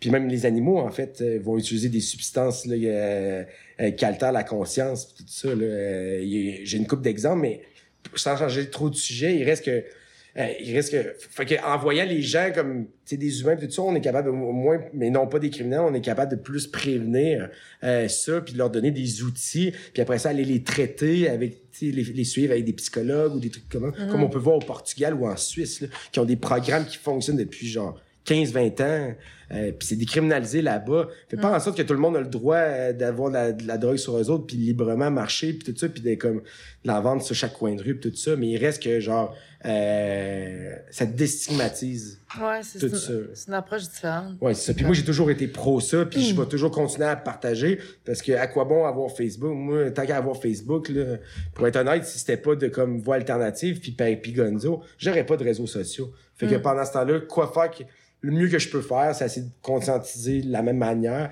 Puis je suis quelqu'un qui aime ça, rechercher des trucs, puis je suis comme mais j'ai- une bonne euh, habileté à comme trouver des sources pour n'importe quoi tu sais je pense que ce soit comme quand je fais imprimer mes trucs en, en, en Europe ou trouver de la musique admettons ou trouver euh, trouver des articles tu sais, j'ai des bonnes pages tout ça à partager fait que je puis je trouve que des fois on, on partage trop de mèmes tu sais on partage trop de tu sais de c'est drôle rire là, tout ça mais tu sais c'est bon d'avoir un là. juste milieu tout ça fait que tant qu'à avoir une page Facebook que j'ai quand même un peu de comme de de, de reach, là, je pense que je m'en vais chercher quand même du monde, tout ça. Les, les gens, définitivement, dans les derniers mois, j'ai posté de plus en plus, j'ai recommencé à en poster plus, puis les gens ont, euh, sont contents que je poste Mm-hmm. ces affaires-là, s'intéressent à ça. Fait que c'est cool de savoir ça, puis ça me motive encore plus à y aller vers là, même que j'ai... Je suis en train de penser peut-être que même je devrais virer voie alternative plus dans optique-là, tu sais. C'est de comme partager, Voilà. ouais, Ok. Mm. partager, faire du harm reduction, tant qu'à pouvoir rien faire d'autre, tu sais. Fait que c'est-tu comme une. Tu décrirais-tu ta, ta consommation euh, comme ça? Réduction des méfaits. Ben, dans, Oui, dans, ben dans oui. le sens de Ben oui, responsable consciente. euh, Mhm. Mais tu sais, je parle, je dis pas que j'ai tout le temps été responsable dans ma consommation, mais il ouais. reste que genre le plus possible là, faire des choix, puis au moins savoir dans quoi que les gens s'embarquent, puis tu sais, euh, être plus informé. Il y a tellement de, mes, de- des informations là, dans Mhm. des affaires que comme ça c'est correct, ça c'est pas correct, ou de genre comme de de, de vision, ou comme l'espèce de comme de concept de comme euh, tout est chimique et puis de comme naturel chimique là. Euh, Pour la nature là, y a, tout est chimique là. Tu sais, Je parle, il y a pas de Mhm. différence. là. C'est une molécule. là que ça soit extrait, si c'est purifié à 100%, que ça soit d'une source naturelle ou d'un lab, change rien, tu sais. Puis ça, c'est des fois, c'est des gens qui ont comme des, des, des- de la désinformation qui se fait beaucoup, là. Ah, ça, c'est du dessous de robinet ou, tu sais, des, des genre des, du, du Ajax, des trucs de même. C'est n'importe Mm. quoi, tu sais, je parle. Puis ça, déjà là, ça commence à quelque part, puis ça commence avec la décriminalisation, comme à Vancouver, qui se passe en ce moment, là. Ils ont déposé, euh, le maire de Vancouver a déposé un projet de loi, là, euh, là-dessus dans le fond là, euh, sur le sur dans le fond ils veulent décriminaliser toutes les substances la possession simple là-bas parce que là-bas ils ont écoute ils ont, ils ont plus de morts de de de, d'overdose là-bas que de covid le cas de covid si je me trompe pas le dernier chiffre euh, ça sera à revérifier mais les derniers chiffres là, de récemment c'est comme 100 morts par jour là, d'overdose là. c'est comme c'est grave là c'est comme c'est grave puis sais je parle ça ça ira pas en réduisant le Portugal là, dans les années 90 fin euh, fin 90 début 90 là c'était des scènes là, à, à air ouverte là, de gens qui faisaient la file là, pour aller chercher des substances ça c'est rendu crade là. puis ils ont décriminalisé puis les gens maintenant ils ont de l'aide puis tout ça puis c'est rendu tellement cool le Portugal là-dessus là. c'est vraiment moins trash là de comme de gens qui habitaient là-bas aussi puis tout ça qui me disaient que c'était comme c'était pas salubre pour deux secondes puis c'était comme les piqueries ouvertes tout ça comme un peu aussi à en Suisse là pis tout ça que c'était comme des parcs pour enfants le souiller complètement tandis que genre pis depuis qu'ils ont fait le programme de euh, ils ont fait un programme là-bas pour euh, les opiacés là pour les euh, les toxicomanes qui sont plus sur l'héroïne tout ça c'est le gouvernement va fournir euh, leur héroïne fait que comme ça ils vont pouvoir comme subvenir recommencer à travailler Ah ouais. puis avoir une réinsertion euh, dans la société. Puis après ça, tranquillement, pas vite, ils vont réduire les Mm. doses puis tout ça. À moins que la personne elle ait des comme des des, euh, euh, des problèmes de santé tout ça qui soient c'est que genre ils ont juste commencé à consommer plus à cause que de leurs problèmes de santé mais ils essaient de les remettre sur leur médicament original puis de comme c'est un programme de santé puis depuis ce temps-là le petit parc qui s'appelait Needle Park avant il clean cut là. clean cut les enfants peuvent aller jouer là-bas puis tu sais je parle euh, fait que c'est comme plein d'approches de même puis même la Suisse quand ils ont fait ce programme là était pas la plupart des gens étaient pas d'accord avec ça fait qu'il reste que genre euh, c'est cool de voir ça. Je pense que c'est vraiment progressiste puis faut aller vers là. Euh, Les États-Unis l'ont fait là. Ils ont emboîté le pas là, avec l'Oregon là, qui viennent décriminaliser toutes les Mhm. substances. Mm. Genre euh, il y a quelques semaines là, durant l'élection américaine en fait, là, Mm. c'était la même journée. Là. Fait que c'est cool. On attire, on, on, comme on tire à notre fin bientôt. Là. Oui, oui. Si euh, des gens là, qui veulent te suivre, euh, c'est quels euh, médias sociaux qui doivent plus euh, utiliser, le SoundCloud? Ah oui, ben, ce SoundCloud, là, dans le fond, ben, via, il y a mes deux pages. il va y avoir euh, Papy Gonzo euh, sur SoundCloud. Vous marquez ça, vous allez trouver. Sinon, c'est soundcloud.com slash papy-gonzo. Puis après ça, il y a sur euh, Facebook aussi, euh, il y a ma page Papy Gonzo ou Voix Alternative. Puis il y a tous mes liens là, sur les euh, autres. Sinon, Instagram, il est un peu moins à jour présentement. Mais j'avais un Instagram là, pour Voix Alternative aussi. Là, en ligne. Mixcloud, dans le fond, Papy Gonzo sur Mixcloud, j'ai tous mes Mhm. anciens sets, mes vieux sets, mon vieux stock euh, que j'avais commencé à mixer comme plus 2014, comme une dizaine de sets. Encore là, 40 heures, une quarantaine d'heures de musique.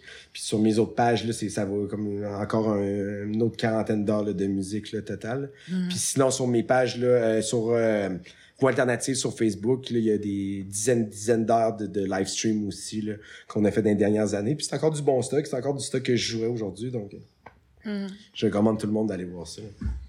Yes. Tu représentes les labels? Euh, Insanitus Record, ben, tu sais, dans le sens que, genre, j'ai moins l'opportunité d'en jouer euh, des derniers gigs que j'ai eu parce que j'ai plus vraiment de gigs d'art prog. Mais oui, j'en jouais, là, définitivement. C'est, un free net label que je respecte et que je veux toujours euh, en jouer. Il y a un peu moins de release, mais on a recommencé à en faire, là, dernièrement puis tout ça. Euh, sinon, euh, Technosis Record, que je suis label DJ puis j'ai artiste visuel. Euh, dernièrement, j'étais un peu moins impliqué tout ça, mais il reste que c'est juste une question de timing là, là-dessus. Après, après ça, euh, il y a Padang Records, que euh, label DJ aussi, puis artiste visuel. Euh, mais encore le même principe, là, présentement, il y a comme moins de moins d'opportunités pour moi de, de les représenter, mais je, je toujours, je les représente toujours, là, définitivement. Puis Altered Forest, c'est... euh, Euh, ça, c'est un festival, dans le fond, que j'ai collaboré, que j'ai fait euh, euh, du visuel pour eux, puis du DJing, puis on était comme... Il y avait quelques artistes de voix alternative qui étaient montés avec moi là, euh, au festival, parce que c'est sûr que les dernières années, j'ai j'ai fait tous les festivals le plus possible, du moins. Si je les faisais pas, c'est parce qu'il y en avait deux la même fin de semaine. Puis C'est pas parce que j'aurais pas voulu les faire les deux, tu sais. Souvent, je trouve ça dommage, ça, parce que, je pense que je me fais souvent inviter là, aux deux Ah. là, dans ce, dans ce temps-là. Mais Mm. non, c'est ça. Donc, aussi, on surveille euh, tes, pro- pro- tes propres productions euh, qui vont... euh, Oui, ben c'est ça, comme je disais tantôt, mon but définitivement, ça serait de faire un démo là euh, d'ici là, la fin de l'année. Fait que euh, checker ça, là, ça devrait être. euh, définitivement, c'est comme je vise. Je vise. euh, je vise peut-être un 30 minutes peut-être là, de mes. euh, un petit showcase de mes productions là, Mhm. vite fait là. euh, que j'ai commencé là, dans les derniers mois pour au moins comme parce que j'ai comme pas vraiment été actif sur les réseaux sociaux dernièrement ben j'ai été j'ai recommencé à l'être avec les, les articles les, euh, puis les, euh, les, les, euh, comme les, les, les, euh, comment je peux dire ça les, les études tu disais dans le fond les prises de conscience là. Ouais. tantôt euh, fait que non c'est ça j'ai comme plus posté ça. Un peu de musique mais sinon euh, je suis pas vraiment actif. Mais je veux définitivement me relancer là-dessus puis recommencer d'être régulier là plus sur mes updates. Mais là vraiment je me concentre plus sur la musique là Ben, bonne période de création. yes merci beaucoup merci. bonne création. Merci. Moi, je te vois vraiment comme, euh, je sais pas, t'es comme une bombe, là. Tu sais, genre, tu, comme- Ouais. tu touches à toutes les, tu sais, les bracelets, l'infographie, l'art visuel, le DJ, la production. euh, Tu sais, on dirait que t'es, t'as l'air vraiment, je te vois comme quelqu'un de curieux puis fonceur, Ouais, entrepreneur. Ben, Fait que- honnêtement, il me manque juste le temps et les opportunités, je pense, de comme encore plus en faire parce que tout m'intéresse, tu sais. Hmm. J'ai déjà gossé un peu dans la lumière, puis tout ce qui est genre euh, ARNet, puis tu sais, contrôler des LED. Puis ça, c'est un autre monde à part, puis personnellement, là, j'ai comme pas le temps. Il y a des gens qui le font mieux que moi. Hmm. Fait que, Faut comme- que, faut que tu choisisses, tu, tu, euh, priorises ou choisisses euh, tes projets, là. Ouais, exact. Parce que sinon, c'est ça, ça Il faut choisir nos combats. On choisit nos combats Ouais. et nos passions. Ouais, Ouais. exact. Mais merci beaucoup. Moi, je te souhaite, euh, on te souhaite euh, que le meilleur euh, du succès. Continue Merci tes beaucoup, merci projets. Puis euh, moi, j'ai vraiment, on a très hâte de t'entendre aussi, euh, d'entendre ton démo. Yes. On, on se tient à jour. Fait que Yes. euh, Je merci vous remercie encore. beaucoup. Je remercie beaucoup l'invitation, puis euh, définitivement, euh, vous allez revoir Papi Gonzo. Là, Yes. Bienvenue dans la grande ville, dans la Yes. métropole. Ben Euh, ouais. Merci beaucoup, merci. Mm. C'est c'est une- c'est un honneur de te recevoir euh, Mm. à Psy Québec Podcast. Euh, une salutation à Nexus Vision pour euh, le t-shirt en commandite que je porte présentement. Euh, aussi, euh, on vous invite tous à la maison à contribuer euh, financièrement dans le but de nous permettre de réaliser ce beau projet. Donc, envoyez-nous, euh, si le cœur vous en dit, euh, des donations via euh, PayPal, via euh, Interac. Toutes les informations sont dans la description YouTube. Euh, merci beaucoup aussi aux studios locaux, Martin Bennett, le dieu des dieux, des dieux, des dieux. Là, c'est une joke, mais Martin Bennett, un gros merci. Euh, venez euh, ici euh, si vous voulez euh, enregistrer des chansons, tourner des podcasts. euh, ça sera un grand plaisir de vous accueillir ici aux studios locaux. Une place euh, où ce que il fait bon vivre. Et puis si, euh, ben, ah, toujours, si vous avez aimé le, l'aventure avec nous aujourd'hui, ben vous, vous êtes les bienvenus pour partager, de commenter, euh, de liker le podcast, que ça nous en- ça nous aide beaucoup, ça nous en- ça nous ça nous tient euh, plus fort, puis ça- on a besoin de vous autres aussi. Fait que- Aussi, abonnez-vous à notre chaîne YouTube. Ce petit geste-là fait une belle différence. Euh, vous êtes encore une fois à Psy Québec podcast numéro 6 avec euh, votre co-animateur Dali Dalma. Et Nakim. Yes, on se revoit très bientôt. Bye. Amour et lumière à tout le monde. Peace. Merci. Yeah, bravo.